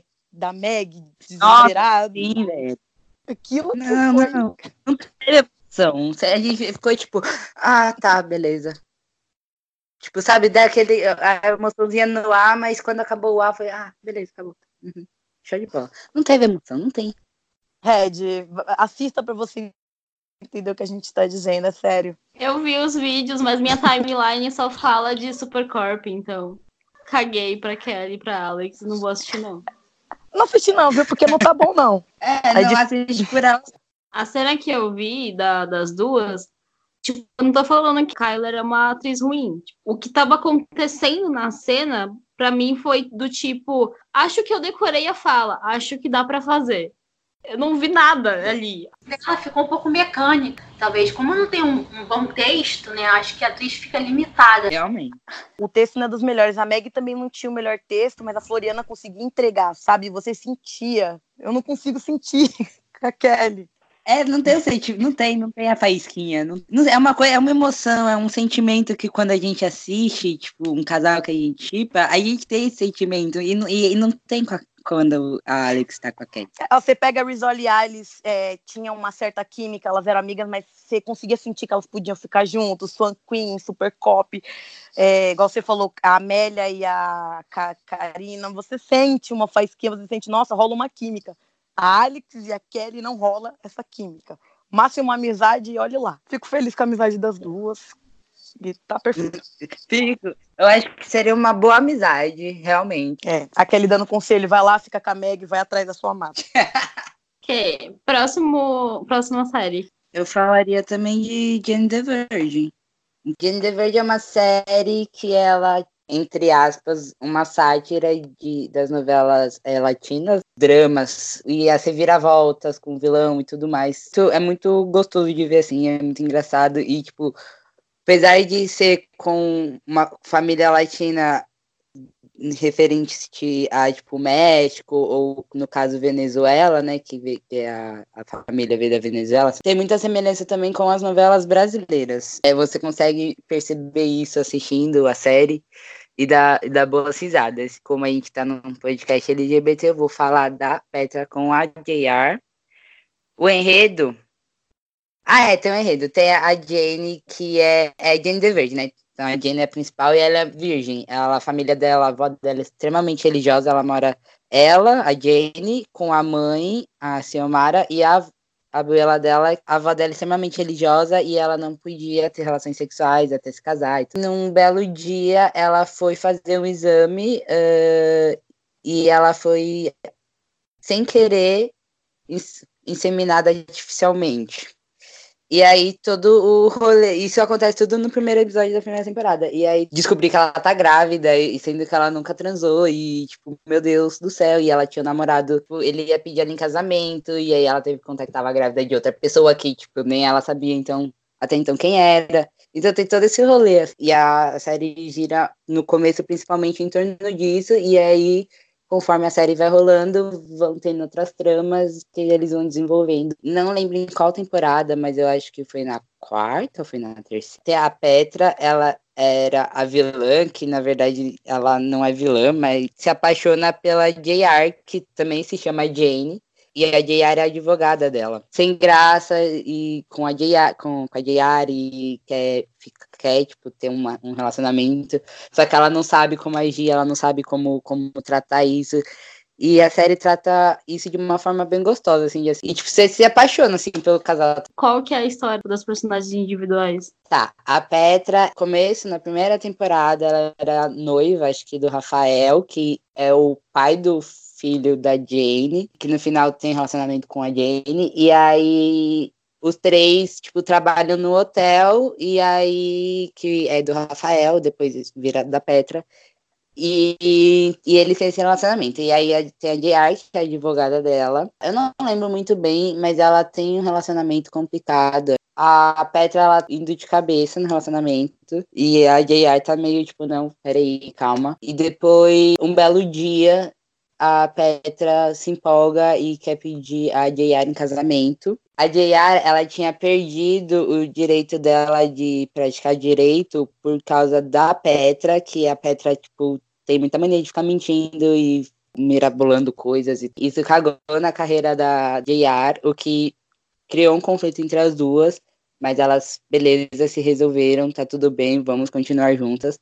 Nisso, a JR, ela tá atrás de voltar a ser advogada. E aí ela acaba viajando para uma outra cidade, outro estado, enfim, que apareceu uma oportunidade. A Petra não queria que ela fosse morar longe e se inter interfere no meio disso. E a JR não gosta nada disso, ela fica bem puta da vida com isso, porque ela, a Petra já interferiu na carreira dela uma vez, deu merda, ela não queria que isso acontecesse novamente. E aí vai, briga, vai, briga, vem a Petra vai querer pedir a JR em casamento e a JR resolve que ela vai se mudar para voltar à carreira de advogada dela e termina com a Petra e ela fica devastada. E ela fica desolada, coitadinha. Ela fica muito triste por muito tempo. E aí, só no último episódio, series finale, que a JR aparece novamente na última cena do casamento, obviamente, porque se faz uma entre aspas, sátira novela mexicanas e latinas em geral. Tinha que terminar com casamento, então terminou com casamento, só que não foi das duas. Ela só apareceu lá. E eu tenho uma crítica quanto a isso, porque eu achei bem xoxo o jeito que eles terminaram com o casal. Bem xoxo, porque eu acho que eles só falaram, tipo, ah, vocês gostaram, então vamos terminar com ela junta. JR pede, pede desculpa por ter ido embora, elas se beijam e é isso aí. É, emoção quase zero. Você fica eufórico porque ela apareceu, pelo menos. Sim, ela apareceu porque, tipo, ai meu Deus, ela apareceu e tal. E aí, tipo, fiquei, ah, meu Deus. E era o final da série também, que eu gosto muito dessa série. Então, tipo, vendo ela já faz um tempo. Então eu tava, tipo, ah, meu Deus. Só que aí acabou, sabe? Tipo, acabou, beleza. Parei, sentei. Pensei, eu falei, ai, que final xoxo. Das duas, né? Eles precisavam dar um final para ela e fizeram isso. Essa é a minha única, crítica pro casal. E eu gosto muito da série, então eu super recomendo todo mundo assistir, porque é bem legal. Apesar de ter acabado esse ano, mas é bem legal. Tem cinco, seis temporadas, não lembro agora. Eu ia perguntar de quantas temporadas tinha, mas ele acabou de falar. Beleza. Eu vou falar agora sobre uma websérie do Nepal que chama Just Another Love Story. Fala sobre a Maya e a Amara, elas são melhores amigas há muito tempo. E um dia elas ficam muito bêbadas e elas têm a primeira vez delas. E aí a Maia, ela acha que a Mara estava consciente do que estava fazendo e quando ela acorda, ela percebe que a Mara não lembra de nada do que aconteceu. Só que as duas conversam e a Mara fala: fala para mim que a gente não fez isso que eu acho que a gente fez. Aí a, a Maia fica meio confusa sobre o que responder e fala que não aconteceu nada. A Mara passa algum, alguns dias, ou no, no dia seguinte, pensando sobre isso e achando muito estranho que não tenha acontecido. E aí ela volta na casa da Maia, tenta fazer com que a, a Maia fale sobre isso de novo. E a, e a Maia fica, mas eu falei que não aconteceu nada, pode ficar tranquila. E aí chega uma hora que a gente fica confuso, porque ela fica mudando a resposta dela. Aí por fim ela fala que realmente rolou e a, a Mara fica. Meu Deus, meu Deus, eu transei com uma mulher, socorro. E essa é basicamente a base da história. E aí a história ela vai crescendo, nelas construindo esse relacionamento delas. Dá um pouco de raiva né, nesse contexto, porque a Amara, ela tá super insegura e ela tem um namorado, claro. e ela não sabe o que fazer, porque ela, o problema dela é estar tá com uma mulher e não tá traindo o namorado, tanto que ela tá cagando pro namorado dela. Quando ela percebe que talvez tenha sentimentos diferentes do que ela achava que tinha pela, pela Maia, ela começa a entrar em parafuso. A Maia, ela fica, parece que fica pressionando a Mara também, e não é uma coisa muito clara, apesar de elas serem muito fofas. Elas conseguem conversar só que ao mesmo tempo que elas conversam as coisas, um minuto depois elas mudam aquilo que elas falaram. É muito real como você dá conselho para sua amiga e ela vai fazer o oposto do que você disse. Mas ao mesmo tempo você quer que uma coisa que fique clara, né? Falou uma coisa, é aquilo. Mas não é, nunca é. E aí, por fim, é uma confusão. E tem, são cinco episódios até agora. Não sei quantos vão ter no total. A Juliana, que é uma amiga nossa, Earp, ela tá legendando os episódios em português. É uma série do Nepal, mas tem legenda em português. Olha que lindo. Então, até agora, eu acho que ela legendou os quatro primeiros e saiu o quinto agora domingo passado. Então, assistam, porque agora que tá ficando mais resolvida a história delas. E o material que a, a produtora tem das duas, tipo, a, a quantidade de fotos você entra no Instagram dela, tudo que você precisa para fazer fanfic você acha. É coisa que em outras séries a gente não tem. A gente tem muito material das duas juntas. Muito. Ela faz clipe entre um episódio e outro. Solta foto, solta entrevista. Muita coisa. É muito bom. Assistam. Já coloquei de favoritos no meu, no meu YouTube para começar a ver. Parece legal. É bacana. Elas, elas têm química. Ah, não sei, eu gosto de séries que as pessoas são amigas e depois descobrem que se amam. Eu também, também gosto bastante. My heart has a little crush on you, so won't you take a listen and dance with me to the rhythm. Bom, eu vou falar, é, Legacy é um spin-off do spin-off, para quem não sabe, o só que eu não assisti nenhuma dos outros dois. A única que eu assisti foi Legacy, porque eu vi uma, um GIF no Twitter da, do casal da Josie e da Penélope. Só de ver o GIF eu já senti a química das duas. Falei, gente, preciso ver isso. E aí eu comecei a ver essa série, ela também é da CW, que não no estilo de Charmed, mas também tem bruxas, lobisomens, vampiros e várias outras criaturas. Uma coisa bem adolescente, bem teen. E a história central é da Hope, que é chipável com quase qualquer mulher que aparece na série, gente. Deixa eu contar o contexto anterior da escola. Ah, por favor, porque eu não vou saber dizer. Ok. Em Vampire Diaries, a gente tem o triângulo amoroso da Helena com o Stefan e o Damon. O Damon e o Stefan, eles são irmãos Salvatore. A Helena meio que não sabe com quem ela vai ficar e tal, aí chega uma parte da história que ela decide que ela vai ficar Damon e o Stefan fica com a Caroline. A Caroline, ela tem algumas melhores amigas e uma delas é a Jo. A Jo, ela é namorada do Alaric. Alaric, ele é o diretor da escola de Legacies. E aí, tem a história da, da Jo, que ela tem um irmão gêmeo.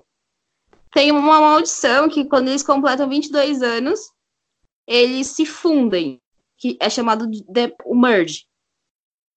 Quando a Jo vai casar com a Lari, o Kai, que é o irmão gêmeo dela, mata a Jo.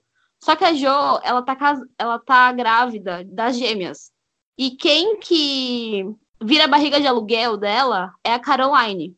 Isso tudo em Vampire Diaries, na primeira série. E a Caroline, ela tem as gêmeas. Elas são um, um ano mais novas do que a Hope.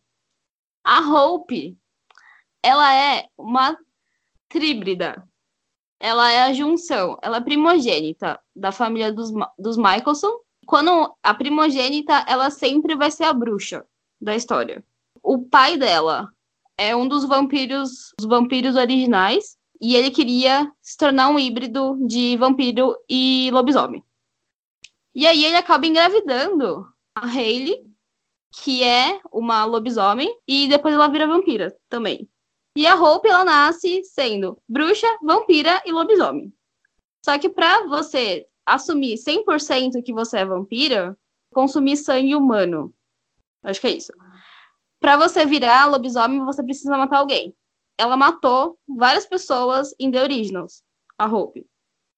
Então ela já virou é, lobisomem.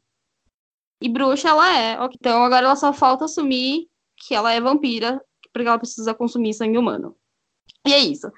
Em Legacies, a escola ela foi patrocinada pelo dinheiro do, do Klaus, que é o pai da Hope. E o nome da escola é Salvatore, que é o nome, o sobrenome dos irmãos que faziam o triângulo com a Helena. Então, basicamente isso. Então, a principal é a Hope, que é a filha do Klaus. E o Klaus, ele ele meio que se sacrificou por conta da Hope. Tinha um um espírito possessor, vamos dizer assim, que era meio que um demoninho, que estava consumindo o corpo da Hope. Ele dividiu esse demônio em, entre os irmãos e depois juntou de novo na Hope e tal. E as, as gêmeas, elas transferiram esse demônio para o corpo do Klaus. E o Klaus não estava suportando, então ele meio que se matou para poder a Hope se livrar daquele demoninho. É isso. Então, em Legacies, tem a Hope, que é a principal da história, que é a tríbrida e tem todos os poderes possíveis. Não todos, porque ela ainda não ativou a parte de vampiro dela. Tem as gêmeas, que são a filha do. as filhas do Alaric, com a Jo, mas que quem deu a luz a elas foi a Caroline. E a Penélope, que é a ex-namorada da Jo. É, obrigada, porque eu não sabia de toda essa parte anterior. Enfim. Uh, aí, enfim, no começo de Legacies, a Penélope e a Josi, elas não estão juntas. Elas já não namoram mais. Mas a gente sabe que elas tinham um relacionamento porque a irmã gêmea da, da Josi, a Lizzie, meio que odeia a Penélope. E conforme você vai assistindo a série, você acaba descobrindo a Penélope faz algumas coisas que a princípio parecem ser maldades, mas que no final ela fez tudo isso porque ela sabe, porque as gêmeas não sabem dessa fusão, que aos 22 anos elas teriam que se fundir, né? E mas a Penélope descobriu isso. A Josie, pelo menos na primeira temporada, ela é muito dependente da irmã dela, da Lizzie. E aí a, a Penélope tinha medo de que a de que a Josie fosse perder que a Lizzie ganharia a briga e a, a Josie morreria. A Penélope tentava fazer a Josie ser uma pessoa mais forte, não aguentando ver ela ser pau mandado da irmã, largou ela. E desde que ela terminou com a Josie, ela vem tentando fazer a Josie ser uma pessoa mais forte. Então, ela, a, a temporada inteira, ela tentando fazer a Josie ser uma pessoa mais forte. Mas, infelizmente, a Josie não percebe isso. E no final deixa, da temporada. Pode, por favor, quer complementei para mim. A Josie, ela é codependente. Ela vive Isso. na sombra da irmã. Não é que ela só faz as coisas que a irmã quer, como se a Lizzie obrigasse ela a fazer. Ela faz as coisas pra Lizzie, mesmo sem a Lizzie querer. Isso, Por... bom, melhor, melhorou. Ela não consegue ser, tipo, a principal daquilo. Ela prefere ficar na sombra. É. Ela prefere ficar na sombra daquilo, para não ficar nos holofortes. Tanto que quando ela canta, dá a impressão que ela tava se libertando daquilo. E mas não aconteceu.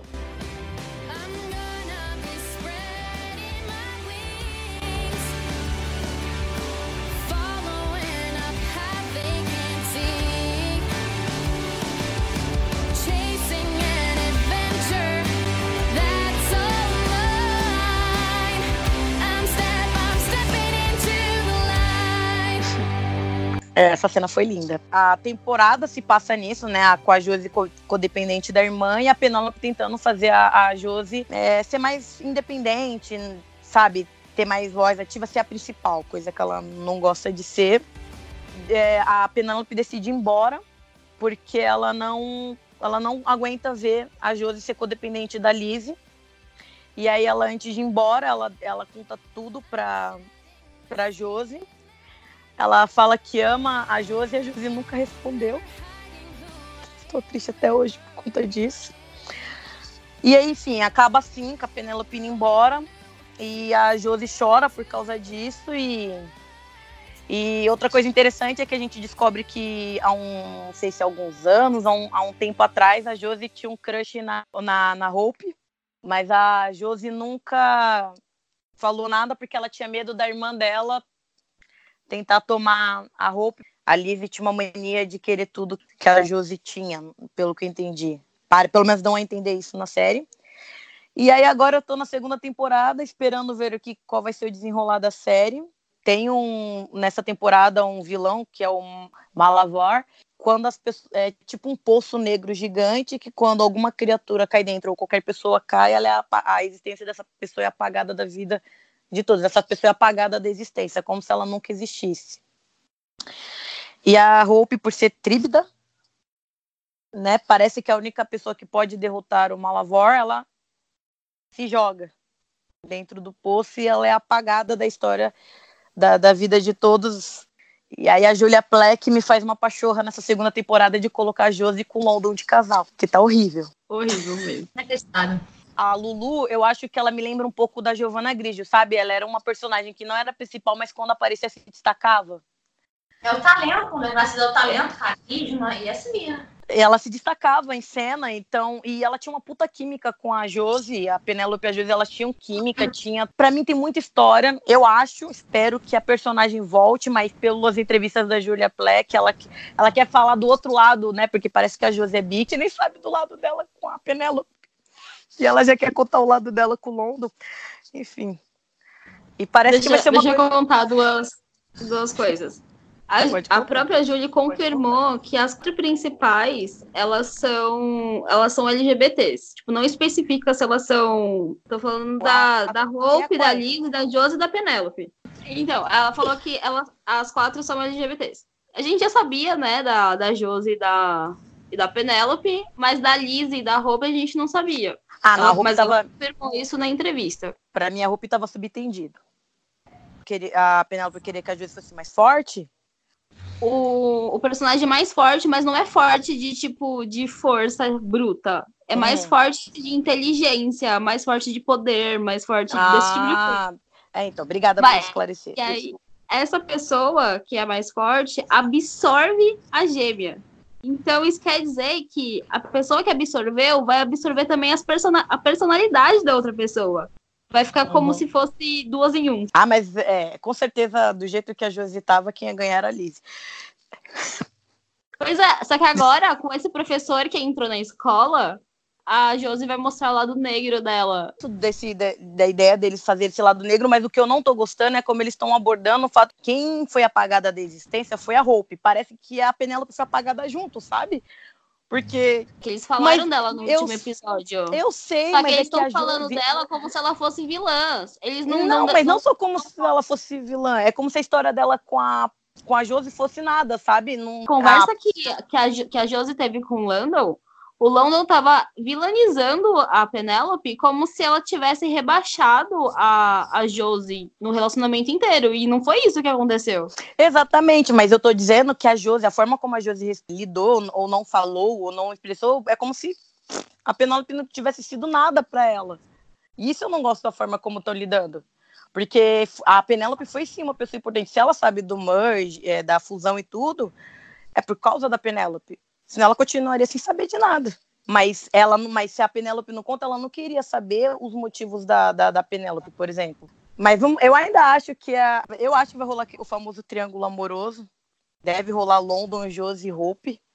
Só que como a, a Josie e a, e a Lizzie, elas meio que sentem a mesma coisa, apesar da, da Lizzie ela tá encantadinha com o Sebastian, eu acho que ela ainda vai entrar nessa, nessa briga. Então vai Porque... ser um quadrado, né?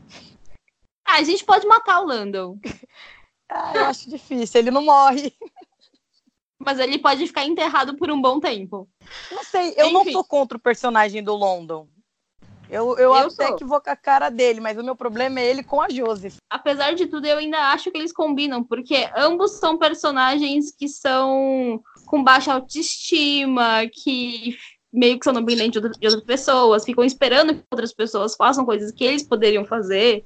eles combinam nesse sentido, Ah, mas como a não- gente já. Como a gente gostava de pose, então, tipo, meio que a gente não tolera esse tipo de Ah, relação. Não, mas eu acho que eles não combinam mesmo, porque, por exemplo, vou pegar uma série que você gosta. Eu gostava da, da Emily com a Maia, por exemplo. Eu achava lindo e maravilhoso e comprei a Emily com a Paige. Você gosta muito da Emily com a, com a Alison, mas gostava muito da Emily com a Sabrina. É isso? Tamara, Ta- Tamara, desculpa. Tamara. A Josie com London não. Talvez com outro personagem eu compre, mas com London eu não comprei. A Emma com a, com a Cruz eu gosto bastante. Mas essa nova personagem, que é Nico, que apareceu, eu também compro. Mas o London e a Josie não compro, não dá. Mas é Acho diferente, tipo, as personalidades. Eu tô falando que a personalidade da Josie combina com a personalidade do Landon. Não tô falando que eles têm química, que eles dão um casal da porra, mas, tipo, mas a personalidade deles combinam. Não, sim, mas eu tô falando é que você gostou, porque as personalidades combinam. Eu tô falando, eu sempre gostei de diferença de Eu personalidade. não falei que eu gostei. Você falou que gostou, que, que eu tô louca pra acontecer Rizzy.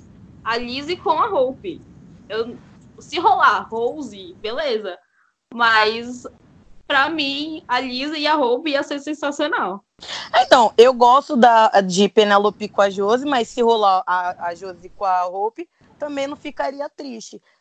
E sendo julgada, que você vai me julgar como sempre, eu não, eu, eu não, eu não achava feio a Hope com London. Eu até que gostava dos dois. Eu não gostava da Hope com, com o Rafael, por exemplo. Aquele Rafael Não, era o personagem que eu ficava, gente. Não, e parece que foi confirmado que o Rafael vai voltar no pra quê? Deixa ele lá Pra- como lobo. É, Desculpa, mais gente, é que a coisa- gente se empolgou. Assistam Legacy. Próxima série. Falta a Typical Sitting, Home Away e Neighbors. Tá. É, eu deixei essas duas novelas pra falar porque são duas novelas australianas e as duas são soap opera. São novelas que passam há mais de 30 anos. Tem mais de 7 mil capítulos. Neighbors, no ano passado, do ano passado, a gente descobriu que ia rolar um casal que chama Chad. A Ellie com a Chloe. A Ellie, ela tava namorando com o irmão da Chloe e não tava dando muito certo, eles terminaram, eles voltaram de novo. A Chloe apareceu na história depois de muito tempo. E aí ela conheceu a Ellie, elas brigaram, e aí ela descobriu que era a namorada do irmão. E a Chloe ficou com um crush na Ellie. Aí um dia a Ellie brigou com o irmão da, da Chloe e elas se beijaram. E a Ellie ficou meio, não, não, não tem nada a ver. E no dia seguinte ela pediu o irmão da Chloe em casamento.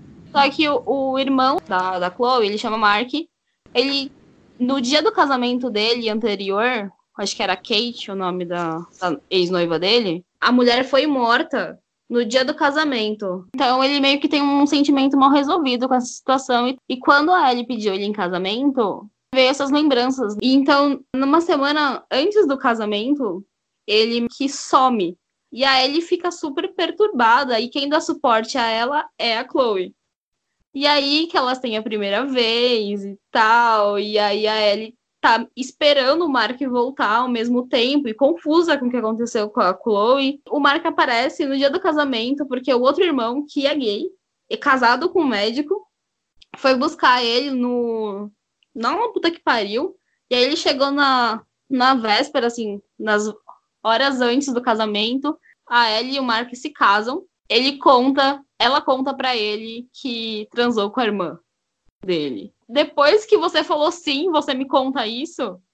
é, ambos ficam super mal e Chloe fica esperando que a Ellie fique com ela, mas todos os irmãos e a mãe tá contra ela e tipo, uma confusão enorme. E elas meio que saem de cena durante alguns meses. Quando elas voltam, a Ellie tá grávida do, de um cara que ela conheceu, tipo, no bar. E só que ela ainda estava casada com o Mark. Tentaram ter um relacionamento de novo, mas depois que ele descobriu que ela estava grávida de outro cara, ele terminou com ela. A Ellie volta, tá grávida de, sei lá, cinco, seis meses ou mais. E a Chloe fica investindo nela. E aí, uma hora, a Ellie fala: beleza, vamos tentar. E ela tá super decidida a ter um relacionamento. E a Chloe começa a ouvir pessoas são contra ela ter uma relação com a Ellie. E aí a Chloe entra em parafuso e termina com a Ellie. E agora elas estão separadas, elas nem têm cenas juntas mais, e cada uma tá com relacionamentos com homens. Agora parece que a próxima coisa que elas gravaram vai passar só em dezembro. E tem Home Away, que também é uma, uma soap opera australiana, que tá maravilhosa. Fala sobre a Alex e a Willow. A Alex, ela acabou de chegar na cidade. Ela é médica. E a Willow, ela é instrutora de educação física. Ela não, sei se ela, não sei se ela é dona ou sócia da academia, ou só funcionária. Mas eu acho que, eu acho que ela é sócia da academia. Elas se conhecem, não sei, num restaurante, numa lanchonete, alguma coisa assim.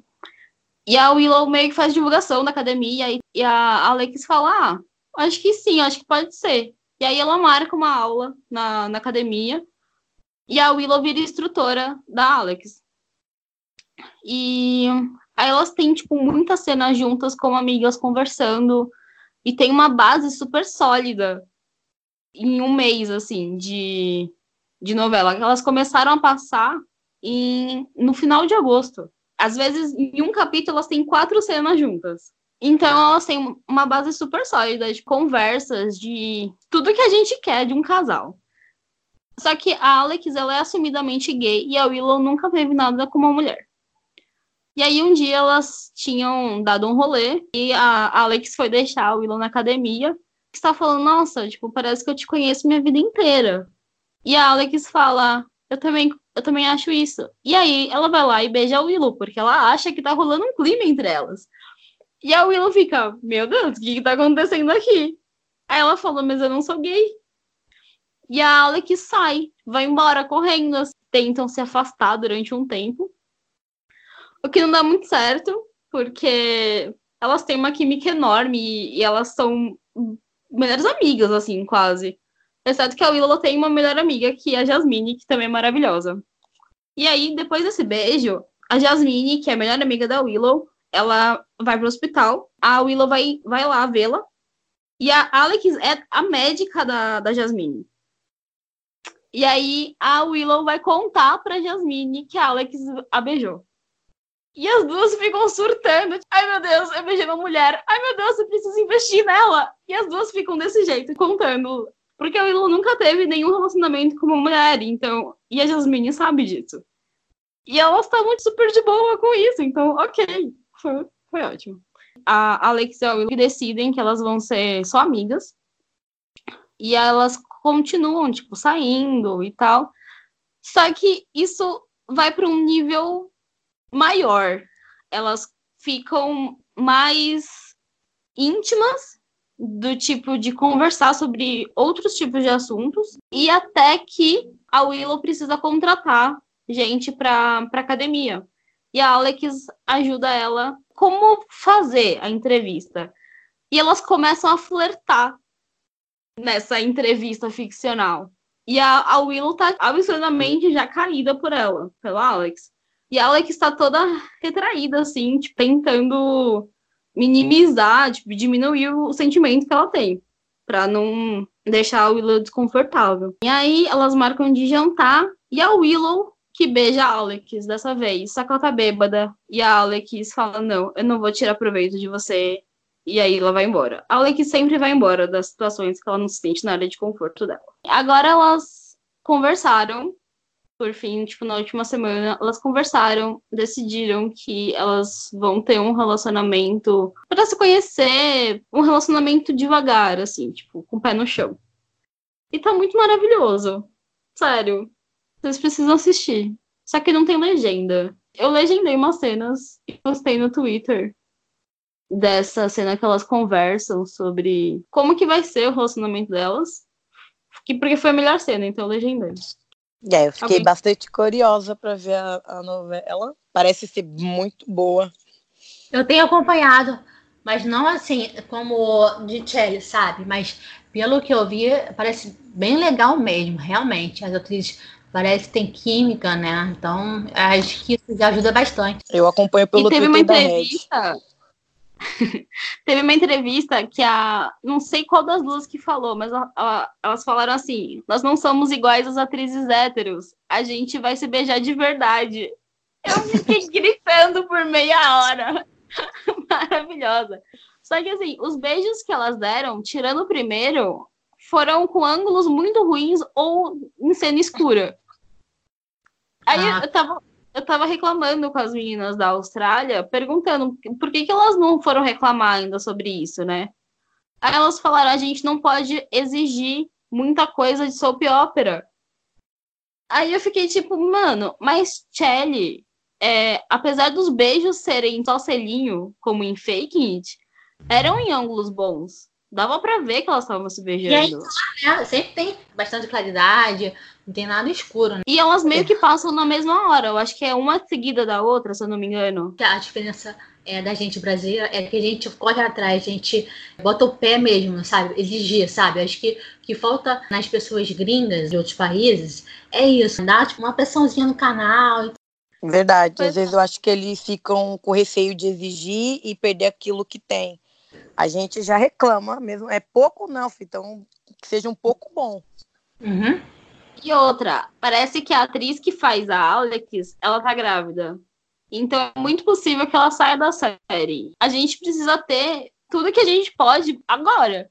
Porque depois começar a aparecer barriga, é só rumor, não é, não é confirmado. A não ser que eles façam um plot em volta dessa gravidez, vai ser muito difícil de manter ela na série. Pelo menos nesse período que ela tiver com barriga. É. A, a Brooke de Shortland Street? Coronation Street. Coronation Street. Ela engravidou, ela tá, tá gravou grávida na novela, mas ela vai sair. Ou já, já saiu? Já saiu já. Ela até fez um post emocionado, tá?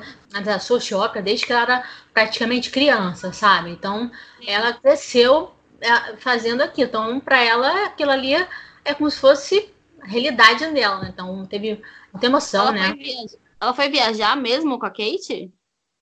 Pelo que eu entendi, sim, entendeu? Porque o ruim de, de achar de é agora que a gente, no caso eu, né, é difícil de encontrar, que eles limitaram muito o acesso. Aí complica, né? A gente fica não, caçando. Não, não entendi. Você não viu, então? Não vi, não. Eu só, eu só li mesmo é, o post dela, o vídeo que ela fez. Eu vi Teve que um... tinha uma, uma cena da, da Sophie brigando com a Paula. Então eu acho que ela deve ter ido mesmo viajar com a Kate. Só que hoje, isso quer hoje... dizer que a Kate saiu da novela? Eu não, não vi. Eu, eu posso até explicar depois eu até falar pra vocês. Ô, gente, é Coronete Street, vocês falaram de um casal que era Sophie, Sophie Susan? Que a menina, no dia do caso. Ah, eu peguei. Ah, quando eu assisti, foi quando, quando era esse casal. Nossa, foi meu tempo de ir atrás de novela que eu não entendi a língua e ficar acompanhando. Hoje em dia, para mim, tem que ter legendinha, senão não consigo. É que na mesma Mas... novela teve a Hannah com a Kate. Foi triste, e aí a Sophie com outras namoradas, inclusive ela também pegou a Kate. Eu assisti essa, essa Coronate Street com essa Suza, Sophie Suza, quando era esse casal. É, o final, o final, de Hannah foi triste. Eu não assisti, me recusei. Ai, ai, Red, tu teve uma sorte. As, ambas atrizes são, são super engajadas, sabe? Eu acho isso muito bacana. Essas novelas de fora eu acho interessante, mas é muito tempo de novela. Eu não consigo, sabe, acompanhar. Eu confundo Shortland Street com Coronation Street, que é, tipo, muito parecido o nome. Mas em Shortland Street também teve um casal, que é Nicole com... A Nicole é bissexual. Então, tipo, ela teve vários casais. Mas teve um último agora, acho que acabou faz uns dois ou três meses. A mulher era imigrante da Índia. A Nicole é, tipo, loira, branca. Então, tipo, era um casal bonitinho, sabe? Tipo, não era casal branco. Uhum. É só uma delas que era. Mas também meio que acabou depois de uns três meses das duas juntas. Não deu muito certo. É, hoje em dia eu tento evitar um pouco novela para acompanhar, porque é muita história, é, é, muita coisa, a não ser que a história seja focada nesse, nesse casal. Ah, é meio difícil mesmo. É mais, não, eu sei que é mais difícil, mas ou se, por exemplo, se, o, se um dos personagens é um dos principais, porque, gente, eu ando com pouco tempo, aparece tanto casal na minha timeline que eu quero acompanhar todos, mas eu falo, gente, se eu fizer isso eu não tenho vida. Bom, agora falta só Siren e Atypical. Vamos começar por Siren? Eu vi algum, alguns episódios. Eu sei do, do Triângulo, Eu não, não parei pra ver, ver, ver mesmo a série. Vou chamar minha mãe, ela viu. Ó, eu vou, vou resumir tipo, rapidinho, então. Siren fala sobre a, a Rin. Rin é uma sereia. Ela fugiu do mar porque estava tendo um problema lá no oceano e estavam acontecendo várias coisas. As sereias estavam ficando estéreis. Tinha um barulho insuportável que estava deixando as sereias meio que enlouquecidas, assim. Então, ela fugiu é, buscando ajuda ou só um refúgio.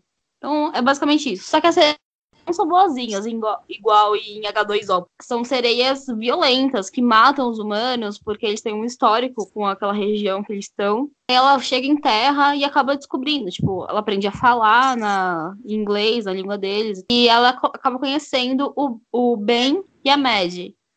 O Ben e a Mad são um casal. Eles a Mad trabalha na, na parte com, com os bichinhos, na parte da reserva. Eu, eu não sei se ela é bióloga ou se ela é veterinária, mas ela mexe com os bichinhos lá e tal. Ela que ajuda a, a Rin a se achar, a, a se desenvolver lá na cidade. E o Ben, ele acaba se apaixonando pela Rin porque ela é uma sereia que canta. E as sereias que cantam acabam meio que hipnotizando os homens, entre várias aspas. Por quê? A série, ela não é focada em heteronormatividade. Então, quando a Rin canta, ela não afeta só os homens, ela também afeta as mulheres. Só que a Rin, ela cantou só pro bem, nessa hora que ele ficou encantado por ela.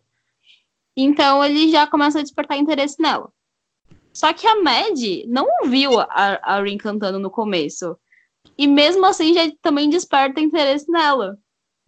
Então, os dois ficam interessados na Rin. E a Rin fica interessada nos dois também. Então a gente tem um triângulo super saudável. Eu não gosto de triângulos amorosos. Principalmente porque normalmente eles não dão certo. Não porque uma pessoa queria se relacionar com os dois, mas porque todos queriam se relacionar entre si. Diferente de todos os outros triângulos que eu já vi. Eu sei que tem You, Me, Her, é mais ou menos isso, mas não é da mesma forma que foi construída a Siren. Eu não tenho propriedade pra falar dessa série porque eu não assisti. Porque eu não gosto de triângulos. Basicamente fala sobre isso. Elas eles estão tentando proteger a Rin do, dos humanos, embora eles sejam humanos. Só que tem out- outras sereias, sereias fêmeas e machos, que também saem buscando ajuda. Então tem, tipo, várias tretas, porque nem todos são bonzinhos, bonzinhos, entre aspas, que se comportam quando estão fora da água e tal. Então tem várias tretas desse tipo. É uma história, tipo, muito bonita de ver. Tanto do casal, quanto na parte proteção, sabe? E de como que eles tentam preservar a diversidade que tem na água. É, e o Mihur, eles não fizeram direito o triângulo. Um desenvolver legal, porque eles querem mesmo se envolver com a, com, a, com a menina. Eu esqueci o nome dos personagens, gente.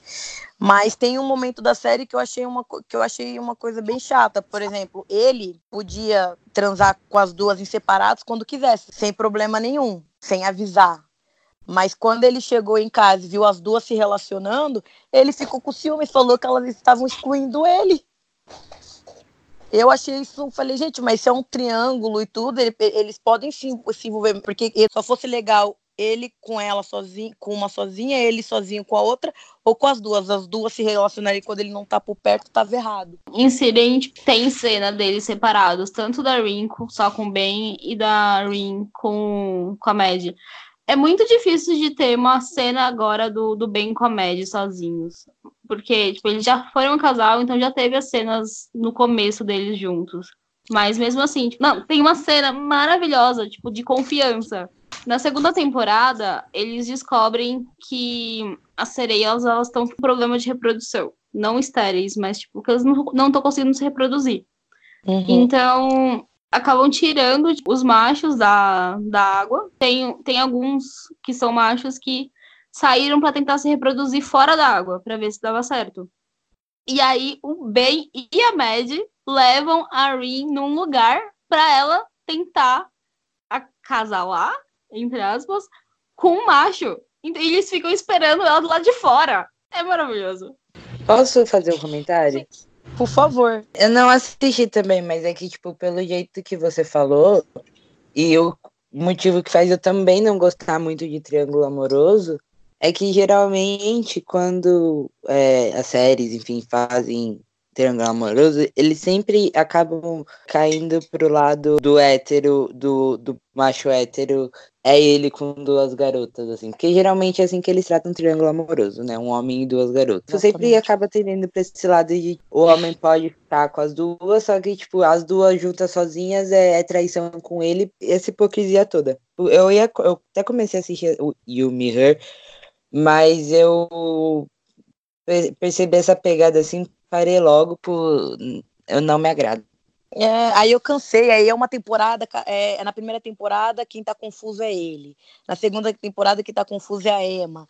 Na terceira temporada quem tá confuso é outra menina, sabe? É, é história com personagem diferente. Eles não. não pra mim não ficou bom. É, eles não desenvolveram direito. Parece que em si eles souberam desenvolver melhor.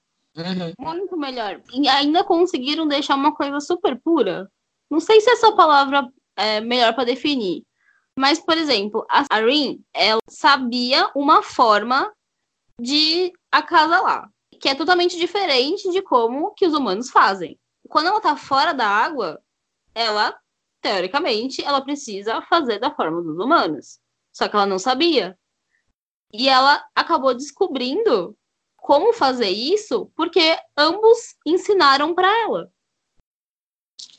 E mostra de começo de como como que eles se beijam, como eles se tocam, como, sério. Assistam, é muito bom. E detalhe, o final da segunda temporada foi incrível, porque eles colocam tipo três universos alternativos e a, essa terceira opção ficou uma lacuna em branco que provavelmente vai ser tipo, o que eles vão usar pra, pro, de gancho para a terceira temporada. Tem uns efeitos bem bosta? Tem uns efeitos bem bosta. Mas tipo, a gente releva igual a Inanna Earp. Porque a segunda temporada é incrível. A primeira, tipo, você fica meio tentando engrenar na história, mas assistam. É esse tipo de triângulo que eu acho legal, aquele que você torce pro triângulo. Igual Yumi Her, por exemplo, eu fico torcendo só para as duas. Então, acho que já, eles já não conseguiram entregar a proposta da série, entendeu? Uhum. Eu tiraria o bem do triângulo amoroso? Eu tiraria. Mas não é, não é o tipo de pessoa que eu falo que eu tenho ranço, porque ele é uma pessoa super bacana e ele ajuda em tudo. Ele pode ter tipo, de ciúmes? Pode ter, mas tudo dá certo na relação, porque eles eles estão lutando por uma causa muito maior da, da própria Rin. Então, a parte da relação deles não fica como elemento principal. E a história inteira é muito interessante. Sério. Vamos falar sobre a Típico. A Típico fala sobre o Sam. Ele é autista. Ele mora numa casa que tem o pai, a mãe e a irmã. A irmã é a Cassie, que é essa que interessa pra gente. A família é totalmente disfuncional. A mãe traiu o, o marido com um bartender. E aí o, o marido nunca mais teve confiança nela. E os filhos têm que lidar com os pais em separação, mas na mesma casa. E a, a Cassie, ela é uma irmã. Ao mesmo tempo que ela é super, super protetora, ela é o tipo de irmã que você quer socar a cara às vezes, porque ela fica provocando o Sam o tempo inteiro. Mas ao mesmo tempo, ela é super protetora com ele também. Ele não gosta muito de contato físico, mas a única pessoa que consegue abraçar ele por muito tempo é ela. E consegue fazer ele ficar calmo e ajuda ele quando ele precisa. É uma irmã, tipo, muito, muito bacana, né? A Cassie uma relação de irmãos muito linda, de verdade. Tipo, porque o Sam, ele tem autismo. E não trata isso como uma coisa de... Sim, a família fez adaptações na vida por conta dele, sim, só que, tipo, não foi uma coisa de impediu a vida dos outros pra vida dele. Ele vive a vida dele com as limitações que ele tem, tipo, com barulho, que ele tá sempre com fome, então não sei o que, e ele vive a vida dele. E se ele tem problema, a irmã vai lá e ajuda, mas tipo, tem as implicações cotidianas que todos os irmãos têm. Então é isso que eu acho muito legal. E é muito bem retratado, né? Sim, O ator é ótimo, realmente eu, eu fico impressionada com, com a atuação do, é, do Ken, sabe? O cara é, realmente é muito bom e é uma série muito gostosa de assistir, sabe? Aquela série assim, meu Deus, que legal. Aí passou os capítulos, episódio no caso, e você fica encantada, sabe? Eu fiquei encantada desde o primeiro episódio da, da série. eu também, to- total. Você se apega em, em todos os personagens, sabe? Não é tipo assim, ah, olha, esse eu tenho meu preferido. Todos são bem cativantes. Eu não gosto muito do Doug. o Doug, o pai. O pai. Ah, tá. Não, eu acho que ele julga muito e ele não é nem o santo. Eu, adoro a psicóloga, nossa.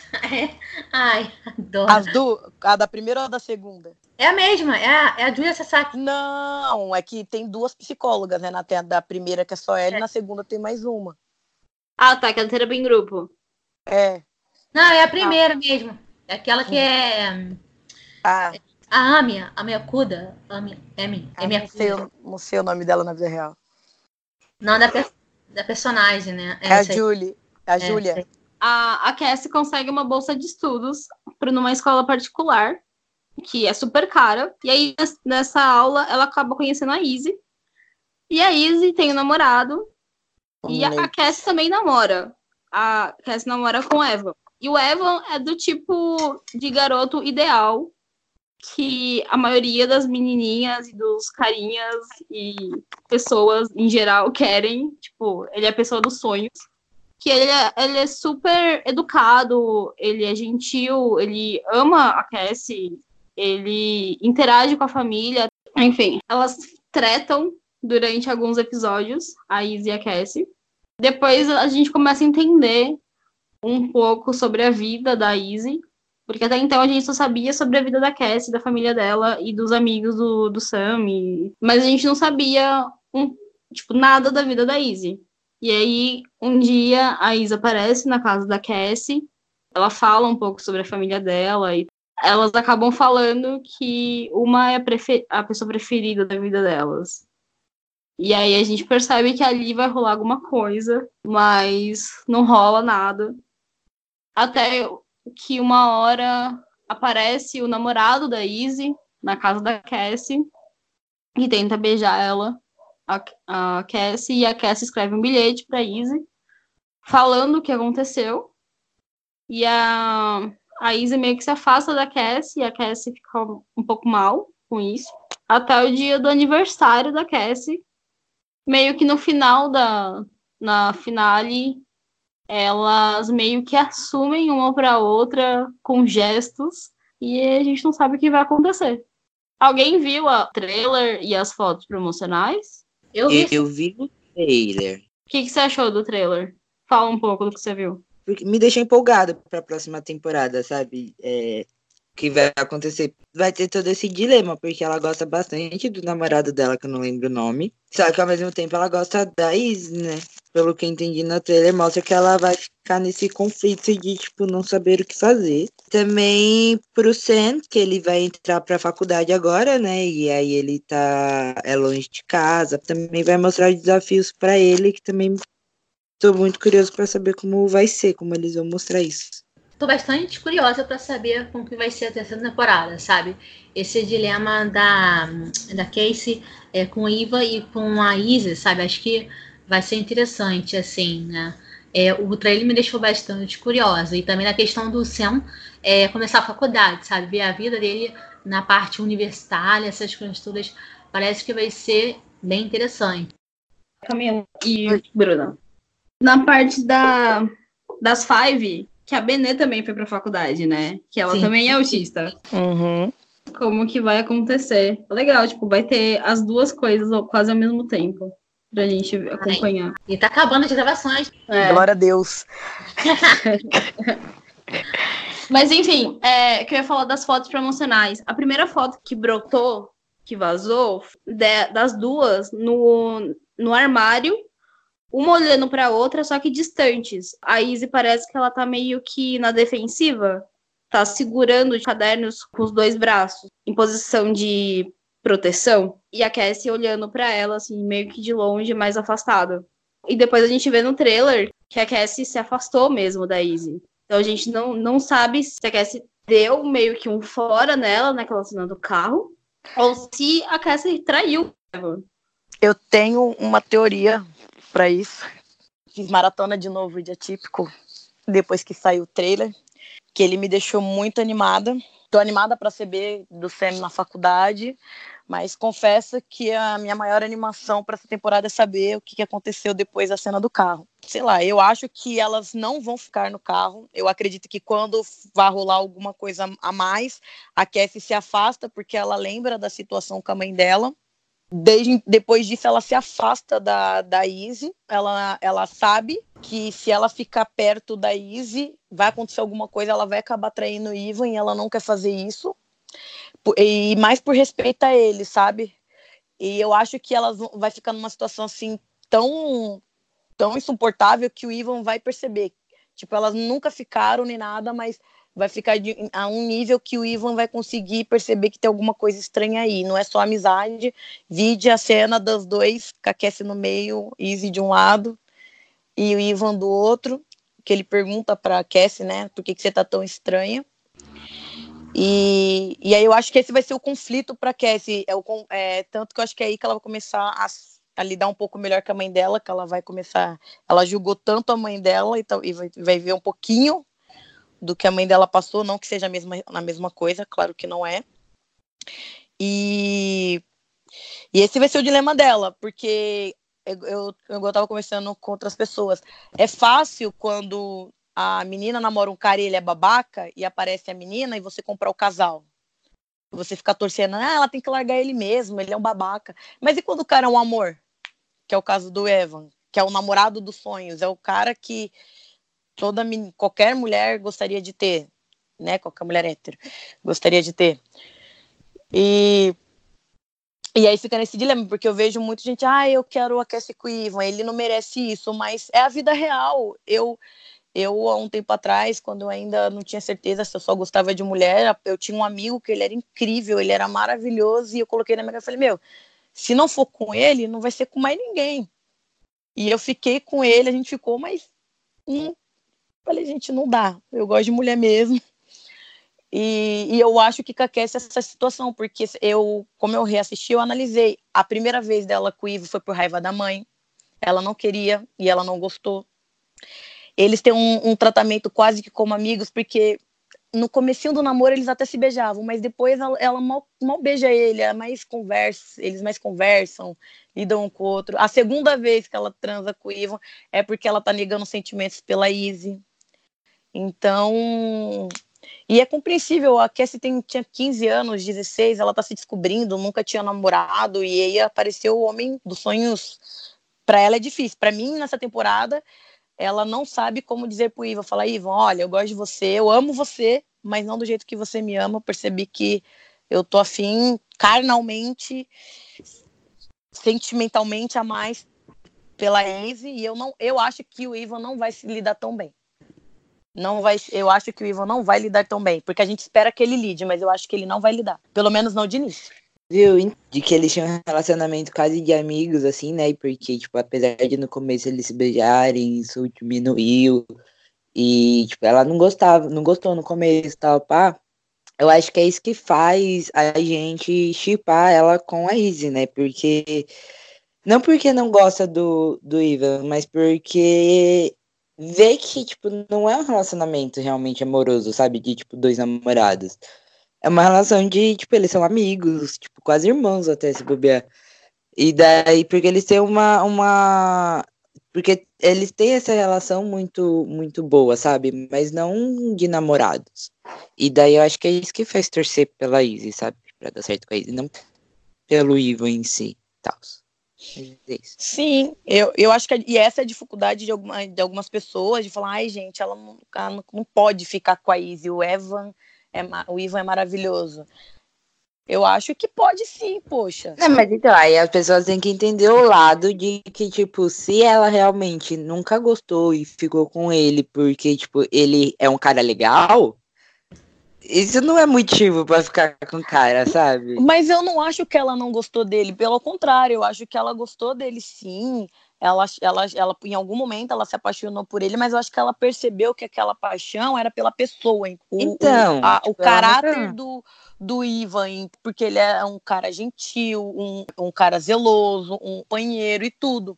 Mas aí ela, aí quando ela conheceu a Izzy, ela começou a perceber outros tipos de coisas e aí ela tá começando a perceber a diferença de amores. Eu acho que é essa. Acho que ela vai perceber a diferença de tipo, amores.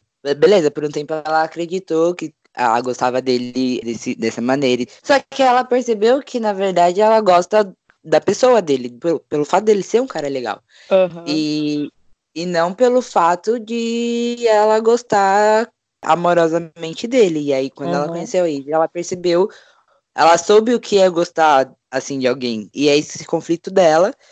Mas aí também as pessoas têm que entender o lado da Isa, que tipo, poxa, velho, eu não posso ficar com o cara só porque ele é legal, eu tenho que ficar com a pessoa porque eu gosto da pessoa, sabe? Enfim, Assina embaixo. é isso. Então, eu acredito nisso também. O fato de você acabar conhecendo uma outra pessoa que você também se interesse não diminui o sentimento que ela tem pelo Eva. E se ela for bissexual, se ela for pansexual? Não quer dizer que pelo fato dela, dela conhecer a Izzy, dela gostar da Izzy e querer ficar com a Izzy, ela também não queira ficar com ele. Só que é uma nova experiência. Provavelmente ela nunca deve ter ficado com uma mulher também. Ela quer viver esse novo momento. Só que não quer dizer que ela também não goste do Eva. Entendeu? Eu Tipo, concordo. uma, uma concordo. coisa não diminui a outra. Eu concordo, só que por essas coisas que a Bruna ela trouxe, que ela- você percebe que pode não ser o caso. Não tem esse carinho pelo, pelo Evans. O relacionamento deles começou de uma amizade, né? Ficaram amigos, cara era super legal. E ele gostava dela, então ela começou a ficar com ele. Só que, tipo, não passa essa coisa de, de sentimento, de ela se apaixonou por ele profundamente e seguiu, entendeu? Não, pra mim sempre E a Sim. primeira temporada a gente viu como eles se conheceram, como eles foram se relacionando. O, o, o que eu acho que traz de diferença é que, por exemplo, o começo dela com o Ivan é aquilo que o, o Arthur falou, tinha uma coisa mais a, a amizade, companheirismo, e aí acabou acontecendo.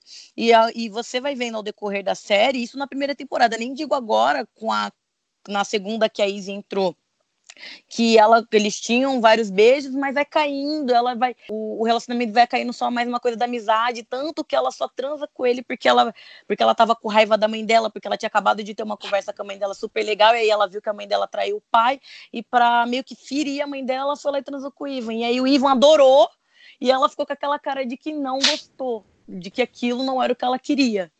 Tanto que ele quer de novo e ela fala: vamos dar uma brincada, vamos esperar. E aí ele é um cara maravilhoso, ele fala que não tem problema, que ele espera ela. Já com a Izzy, tem uma faísca, sabe? E eu acho que. Tanto que ela fica muito próxima da, da, da Izzy muito rápido. Tipo, começo elas não se dão muito bem, aí tem aquele problema na corrida, elas conversam juntas, elas começam a ficar íntimas e ela não.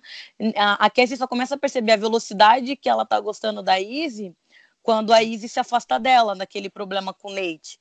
Que aí ela até comenta com, com o Ivan, ah, a Izzy ia gostar disso, a Izzy ia gostar daquilo.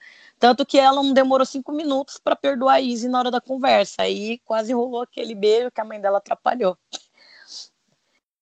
Aí, pelo menos eu acho isso. Eu, eu quando assisti a primeira vez a, a, a série, eu achava que era um casal super lindo, a, o Ivan e a Cassie. Mas aí depois que eu assisti de novo, que eu comecei a analisar isso, eu falei, nossa, peraí, nada é por acaso, gente. É, então, eu nunca, eu nunca chipei os dois. Tipo, eu sempre achei o Ivan um cara super maneiro e eu gostava muito da Cassie, mas não conseguia ver os dois como um casal. Essa, essa conexão forte dos dois, sabe? Que nem aparentemente ela tá tendo com a Izzy. Se a Cassie se envolver com a Izzy e depois descobrir que não, ela, quer, ela gosta mesmo é do Ivan e quer ficar com o Ivan, pra mim não vai ter problema. E também não Uhum. vai ter problema se ela estar com o Ivan e descobrir que ela quer mesmo estar com a Izzy. Pra mim também não vai ter problema. Eu só, eu só estou preocupada com a forma que eles vão lidar isso. Sim. É a única preocupação que eu tenho, mas a forma como eles vão lidar. Se eles lidarem de uma forma bacana, espero que do jeito que eu imaginei, eu vou amar. Acontece você estar com uma pessoa e acabar se apaixonando por outra, mas não precisa colocar traição no meio. Sim, exatamente. Sim. Aquela cena que eles estão sentados. Sentados não, estão deitados na cama. Na, na segunda temporada, mostra que a Izzy, toda vez que ela assiste o filme, ela dorme. E o Evan também tá deitado do lado da Cassie. Então, eu não acho que rolou alguma coisa ali. Eu acho que simplesmente eles Não. estavam assistindo o filme juntos e eles dormiram. E aí a Sim. Cassie tá, tipo, olhando os dois, tentando entender o que tá acontecendo. Mas não que rolou alguma coisa entre os três ali. Porque eu não Eu acho que vai ser a um triângulo amoroso. Eu tive a mesma impressão que você, que tipo, eles estavam juntos, os dois acabaram caindo no sono e ela se encontrou ali encarando os dois, tentando entender na cabeça dela o que fazer. O que eu acho que acontece nessa cena é que o Ivan começa a perceber que tem alguma coisa estranha. Não que elas tenham feito algo, mas uma olhada que a Cassie deu, ou uma olhada que a Ivy tenha dado. Mas eu não acho que tenha rolado algum beijo ou algo tipo assim de traição, não. Eu acho que elas teriam se beijado na cena da- do quarto, se a mãe não tivesse aparecido. Mas na cena do carro, eu acho que não. Eu espero que não. Eu acho que na cena do carro, o máximo que pode acontecer seria, tipo, um selinho muito rápido e elas se afastarem e, tipo, uma das duas sair correndo e provavelmente a Cassie. Meu Deus, o que que está acontecendo, sabe? Eu acho que o máximo que Elas não pode podem sair correndo na cena, porque ela, elas estão numa lanchonete de beira de estrada e quem tá dirigindo é a Cassie, então ela não pode sair correndo na cena. Mas pode ficar um acontecer. climão. Ficar um É. climão. Sim, pode ficar um climão. Eu acho que não vai aparecer a cena também. E ela vai aparecer em forma de flashback, sabe? Ao longo. A gente já vai começar com a Cassie ignorando a Isis. Nem flashback vai acontecer, porque. Tudo bem, é que eu penso nos detalhes muito, muito idiotas, mas a Bridget, ela cortou o cabelo. Então, pra ela fazer um flashback, ela teria que estar com o cabelo normal, ou já terem gravado a cena na segunda temporada. Então, eu acho que não vai acontecer. Tem aqueles AP que você põe e tira depois. Ela põe filme e sai. Eu acho que não. Fica diferente de qualquer jeito, né? É, bom, eu sei que é, eu acho que pode ser assim, ou não vão começar da cena e elas já vão estar separadas e ao longo da série a gente vai descobrir o que aconteceu. Igual aconteceu no primeiro episódio da segunda, que o pai dela foi embora. Eu espero que aconteça na- a continuação da cena, que eles tenham gravado na temporada passada, mas eu acho que não vai acontecer. Se for flashback, eu não acho que vai acontecer em imagem. Eu acho que ele- elas só vão falar sobre o assunto mesmo. Também faz sentido. É mais fácil e custa menos. Sim. Gente, vamos falar da melhor cena que apareceu no trailer. A Cassie tacando café no Nate. Adorei ela tacando café naquele embuste. Assim que trata macho escroto. Não, e aquele ator, ele é embuste em qualquer série, né? Em Riverdale, ele é outro embuste. Acho que ele tem cara de embuste de se faz... E aí ele só faz personagem de embuste. Deve ser isso. Verdade. Não, então, de atípico em relação ao Sam, eu acho que agora ele vai lidar com a distância da que ele vai estar estudando uma faculdade, não vai estar perto do, das pessoas que ele sempre convive, que foi para a faculdade dela, né? E ele falou que amava ela no final da outra temporada. Ai, foi muito fofo, meu Deus. Vai, eu, eu acho que a Elsie e o Doug não voltam, e eu acho que é até melhor. E o É, não, é. Porque esse casal aí, não, né? E o Zahid, eu continuo gostando dele. Eu acho que ele foi um dos personagens que evoluiu bastante na última temporada. Não sei como que o Sam vai lidar na faculdade sem ele, né? É, Apesar que ele vai, ele vai continuar trabalhando lá na, no negócio de, de eletrônico. vai ser uma puta adaptação pra ele. O ambiente de faculdade já é totalmente diferente do ambiente de colégio. Pro Sam já vai ser uma puta de uma mudança, assim, né? As- Não, e ele vai, vai mudar pro dormitório da faculdade. E aí tem o ritmo de tudo que também é totalmente diferente. Então, vai ser pesado, assim, pro, pro, pro Sam. E, é- e eu tô curioso pra saber como eles vão mostrar a forma que ele vai lidar com isso. Gente, deixa eu perguntar. é, algum de vocês assistiu a série mais que uma vez? Não. Não. Não. É porque a, na primeira temporada a Casey dá um soco numa menina, certo? Essa menina que ele deu, ela deu um soco é a menina que o Sam fica na segunda temporada. E por sinal é amiga da Helena na No Day at a Time que faz fugitivos. Só uma curiosidade. Ariela? Eu não sei o nome da atriz. É a personagem que faz a Carmen, a que beija o Sam em, Atypical, e ela tá fazendo a que tem o cabelo roxo em Fugitivo. Sim, sim, eu sei quem é. Mas É, então. essa série que você falou, eu não sei. Eu não- nunca vi. Os, é, The é, Runaways. Não, Runaways eu assisto. É, mas então, essa outra série, não, não sei. Qual outra série? Você falou. É que é, Runaways, eles falam fugitivos. Não, não, você falou o nome antes disso. On a at a Time. Não, antes disso. Atípico? Antes disso. Não, eu só falei essas três séries. Ah, então sim. E a Ariela ela é bissexual, né? Por isso que É? ela foi na Claque Sacon desse ano. Ela foi com as meninas de Runaways, a Virginia e a a Lirica. Aí foi a Ariela junto. Hum, legal. E ela tá louca pra fazer um personagem bi. Porque ela só, ela só faz série de diversidade sexual, mas nunca é ela Não- personagem. Verdade. Mas sabia que eu achei que, que ia ser ela em Runaways, a que, a que ia ficar com meninas? Não, eu achei que ela fosse ficar com a Helena, quando ele é time. Eu, por um momento, também. Elas tinham química. É, Cid apareceu, né? Ai, gente. Em dezembro, né? Tem a terceira temporada. É, eu quero assistir. Eu, eu, eu maratonei Runaways em, em- acho que em quatro dias. Eu assisti as duas temporadas todas. É rapidinho de assistir. É, eu gostei. Pelo visto, eu gosto de dar o nome de Nico pra personagem sapatão. Nico e Alex, né? É, verdade. Nico e Alex. Nossa, quantidade de Alex tem em sapatão, meu Deus do céu. Eu assisti Esse- três séries com o Nico, gente. Eu falei, é muita. Não lembrava que a que de vida era Nico também, mas eu também assisto essas mesmas séries. Aí, acabei de terminar a segunda temporada de Vida, gostei. Gostou? Porque eles estão gravando já a terceira, né? Então, Mas ah, eu, eu gosto da Maricruz. Então, é, então, mas é aquilo que eu te falei. Eu, gost, eu gostava da Cruz, mas a Nico e a Emma é um casal que deu pra comprar, sabe? Teve química também. né? Eu acho que quando eles tra... Mas teve uma história boa também por trás disso. Não só jogaram a personagem e falaram, olha, nova Sim. personagem. Isso me incomoda. Agora, quando eles quando tem uma construção, você ainda aceita. O problema é quando só jogam ali pra falar, ó, tá aí o casal. Então, agora Alex tem. Vocês assistiram a última temporada de Orange is the New Black? Ai, não, eu não assisti ainda, mas eu adoro a Alex. Tem a Alex de Orange is the New Black. Tem a Alex de Larissa Feather, que também é sapatão. Tem a Alex de Home and Way, A de Supergirl. a de Supergirl. Tem. Tem um monte. Um Ô, monte. Ô, Red, é, qual foi a que você falou? É Light é o quê? Larissa Feather É uma série ou uma novela? é uma série. É uma É boa. Eu já ouvi falar na timeline, eu salvei, mas eu não fui pesquisar. Vou resumir. Mas é uma, é uma série do tipo lenda urbana. É, você chegou a assistir Chasing Life? Sim. Ah, eu adorava Chasing Life. Então, a Brena, que fazia É. par com a, com, a, com a Greer, ela é a segunda principal Lights of Feather. Eu vou assistir porque eu gostava da menina. Eu também, mas assim, ela é meio que uma vilã na história. Aí depois Uhum. a gente descobre que não, mas vamos levar em consideração que ela seja vilã.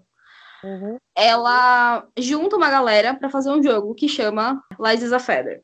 Resume em fazer um círculo e você colocar uma pessoa deitada e essa pessoa que é líder do grupo segura a sua cabeça, faz a premonição da sua morte. Hum. E dias depois você morre da mesma forma que a pessoa falou. Eu, hein?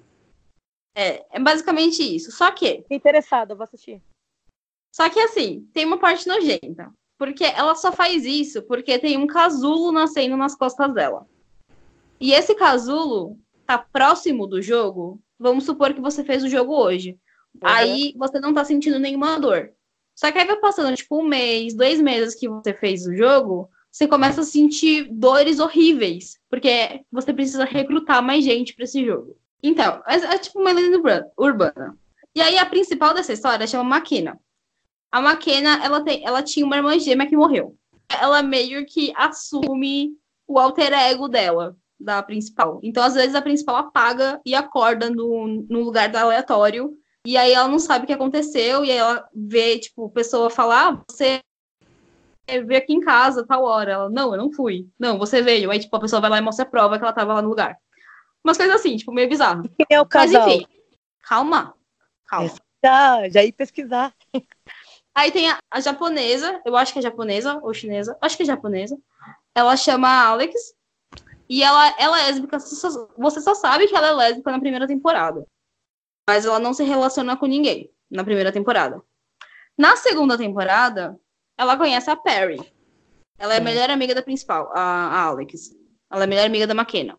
No final da primeira temporada, a Violet descobre um jeito de se livrar da maldição Só que ela faz isso e a maldição vai para McKenna, que é a principal.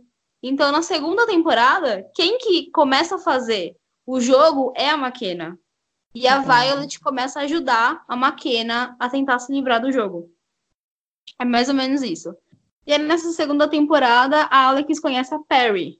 Só que aí você começa a ter mais ou menos a sensação de que a, a Perry, de que ela é o Nate de Pretty Little Liars. Tanto que tem uma cena muito parecida. Tenha isso em mente quando você for assistir. Mas é mais ou menos isso. Aí agora acabou a segunda temporada. São episódios curtinhos, se eu não me engano. Acho que são 25 minutos cada episódio. Do mesmo canal que Runaways, da, da Ah, Hulu. da Hulu. Isso.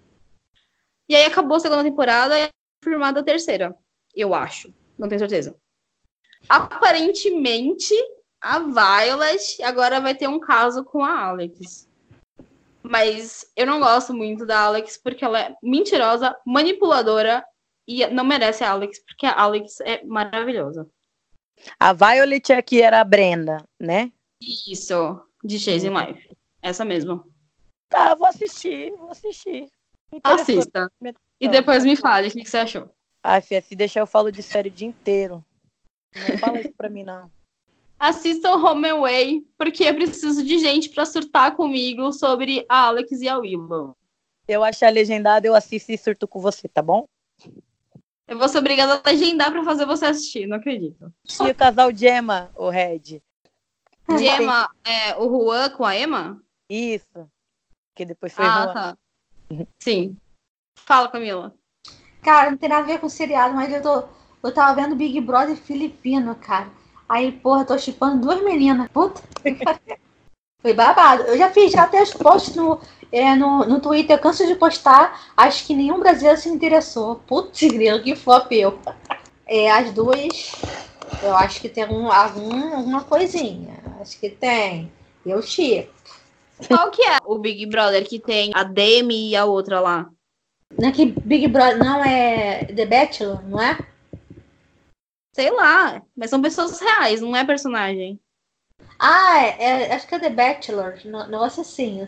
Eu, eu cheguei a ver algumas coisinhas. E aí, do nada, eu descobri o Big Brother filipino. A Diana, ela é bissexual, ela acabou se assumindo bissexual é, no Big Brother, entendeu? Então, tipo, foi um- realmente foi uma polêmica do Big Brother. A Frank, ela open mind, mas eu acho que rola alguma coisa, né? Aí, depois que saiu do Big Brother, elas não ganharam, infelizmente. Elas foram convidadas para participar de uma novela policial no horário nobre da, da televisão filipina, né? Então, elas participaram e tal. Uma saiu e a outra continua. Quem quiser, tiver curiosidade, eu posso postar o link aqui para vocês, para vocês darem uma olhada. Eu fiz uma thread e eu vou atualizar, é, acho que essa semana ou final de semana. Para quem se Não, interessa. amiga, casal real não rola.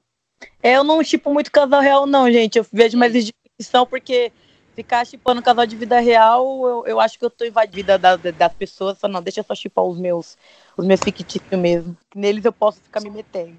Exatamente. É, Ex-participante de Big Brother filipino, cara. É meu auge, cara. É meu auge, sério. É, e só mais um aviso. As gravações de Tagad, que é a série de Israel, tá rolando já. Então parece que vai ser lançada ano que vem.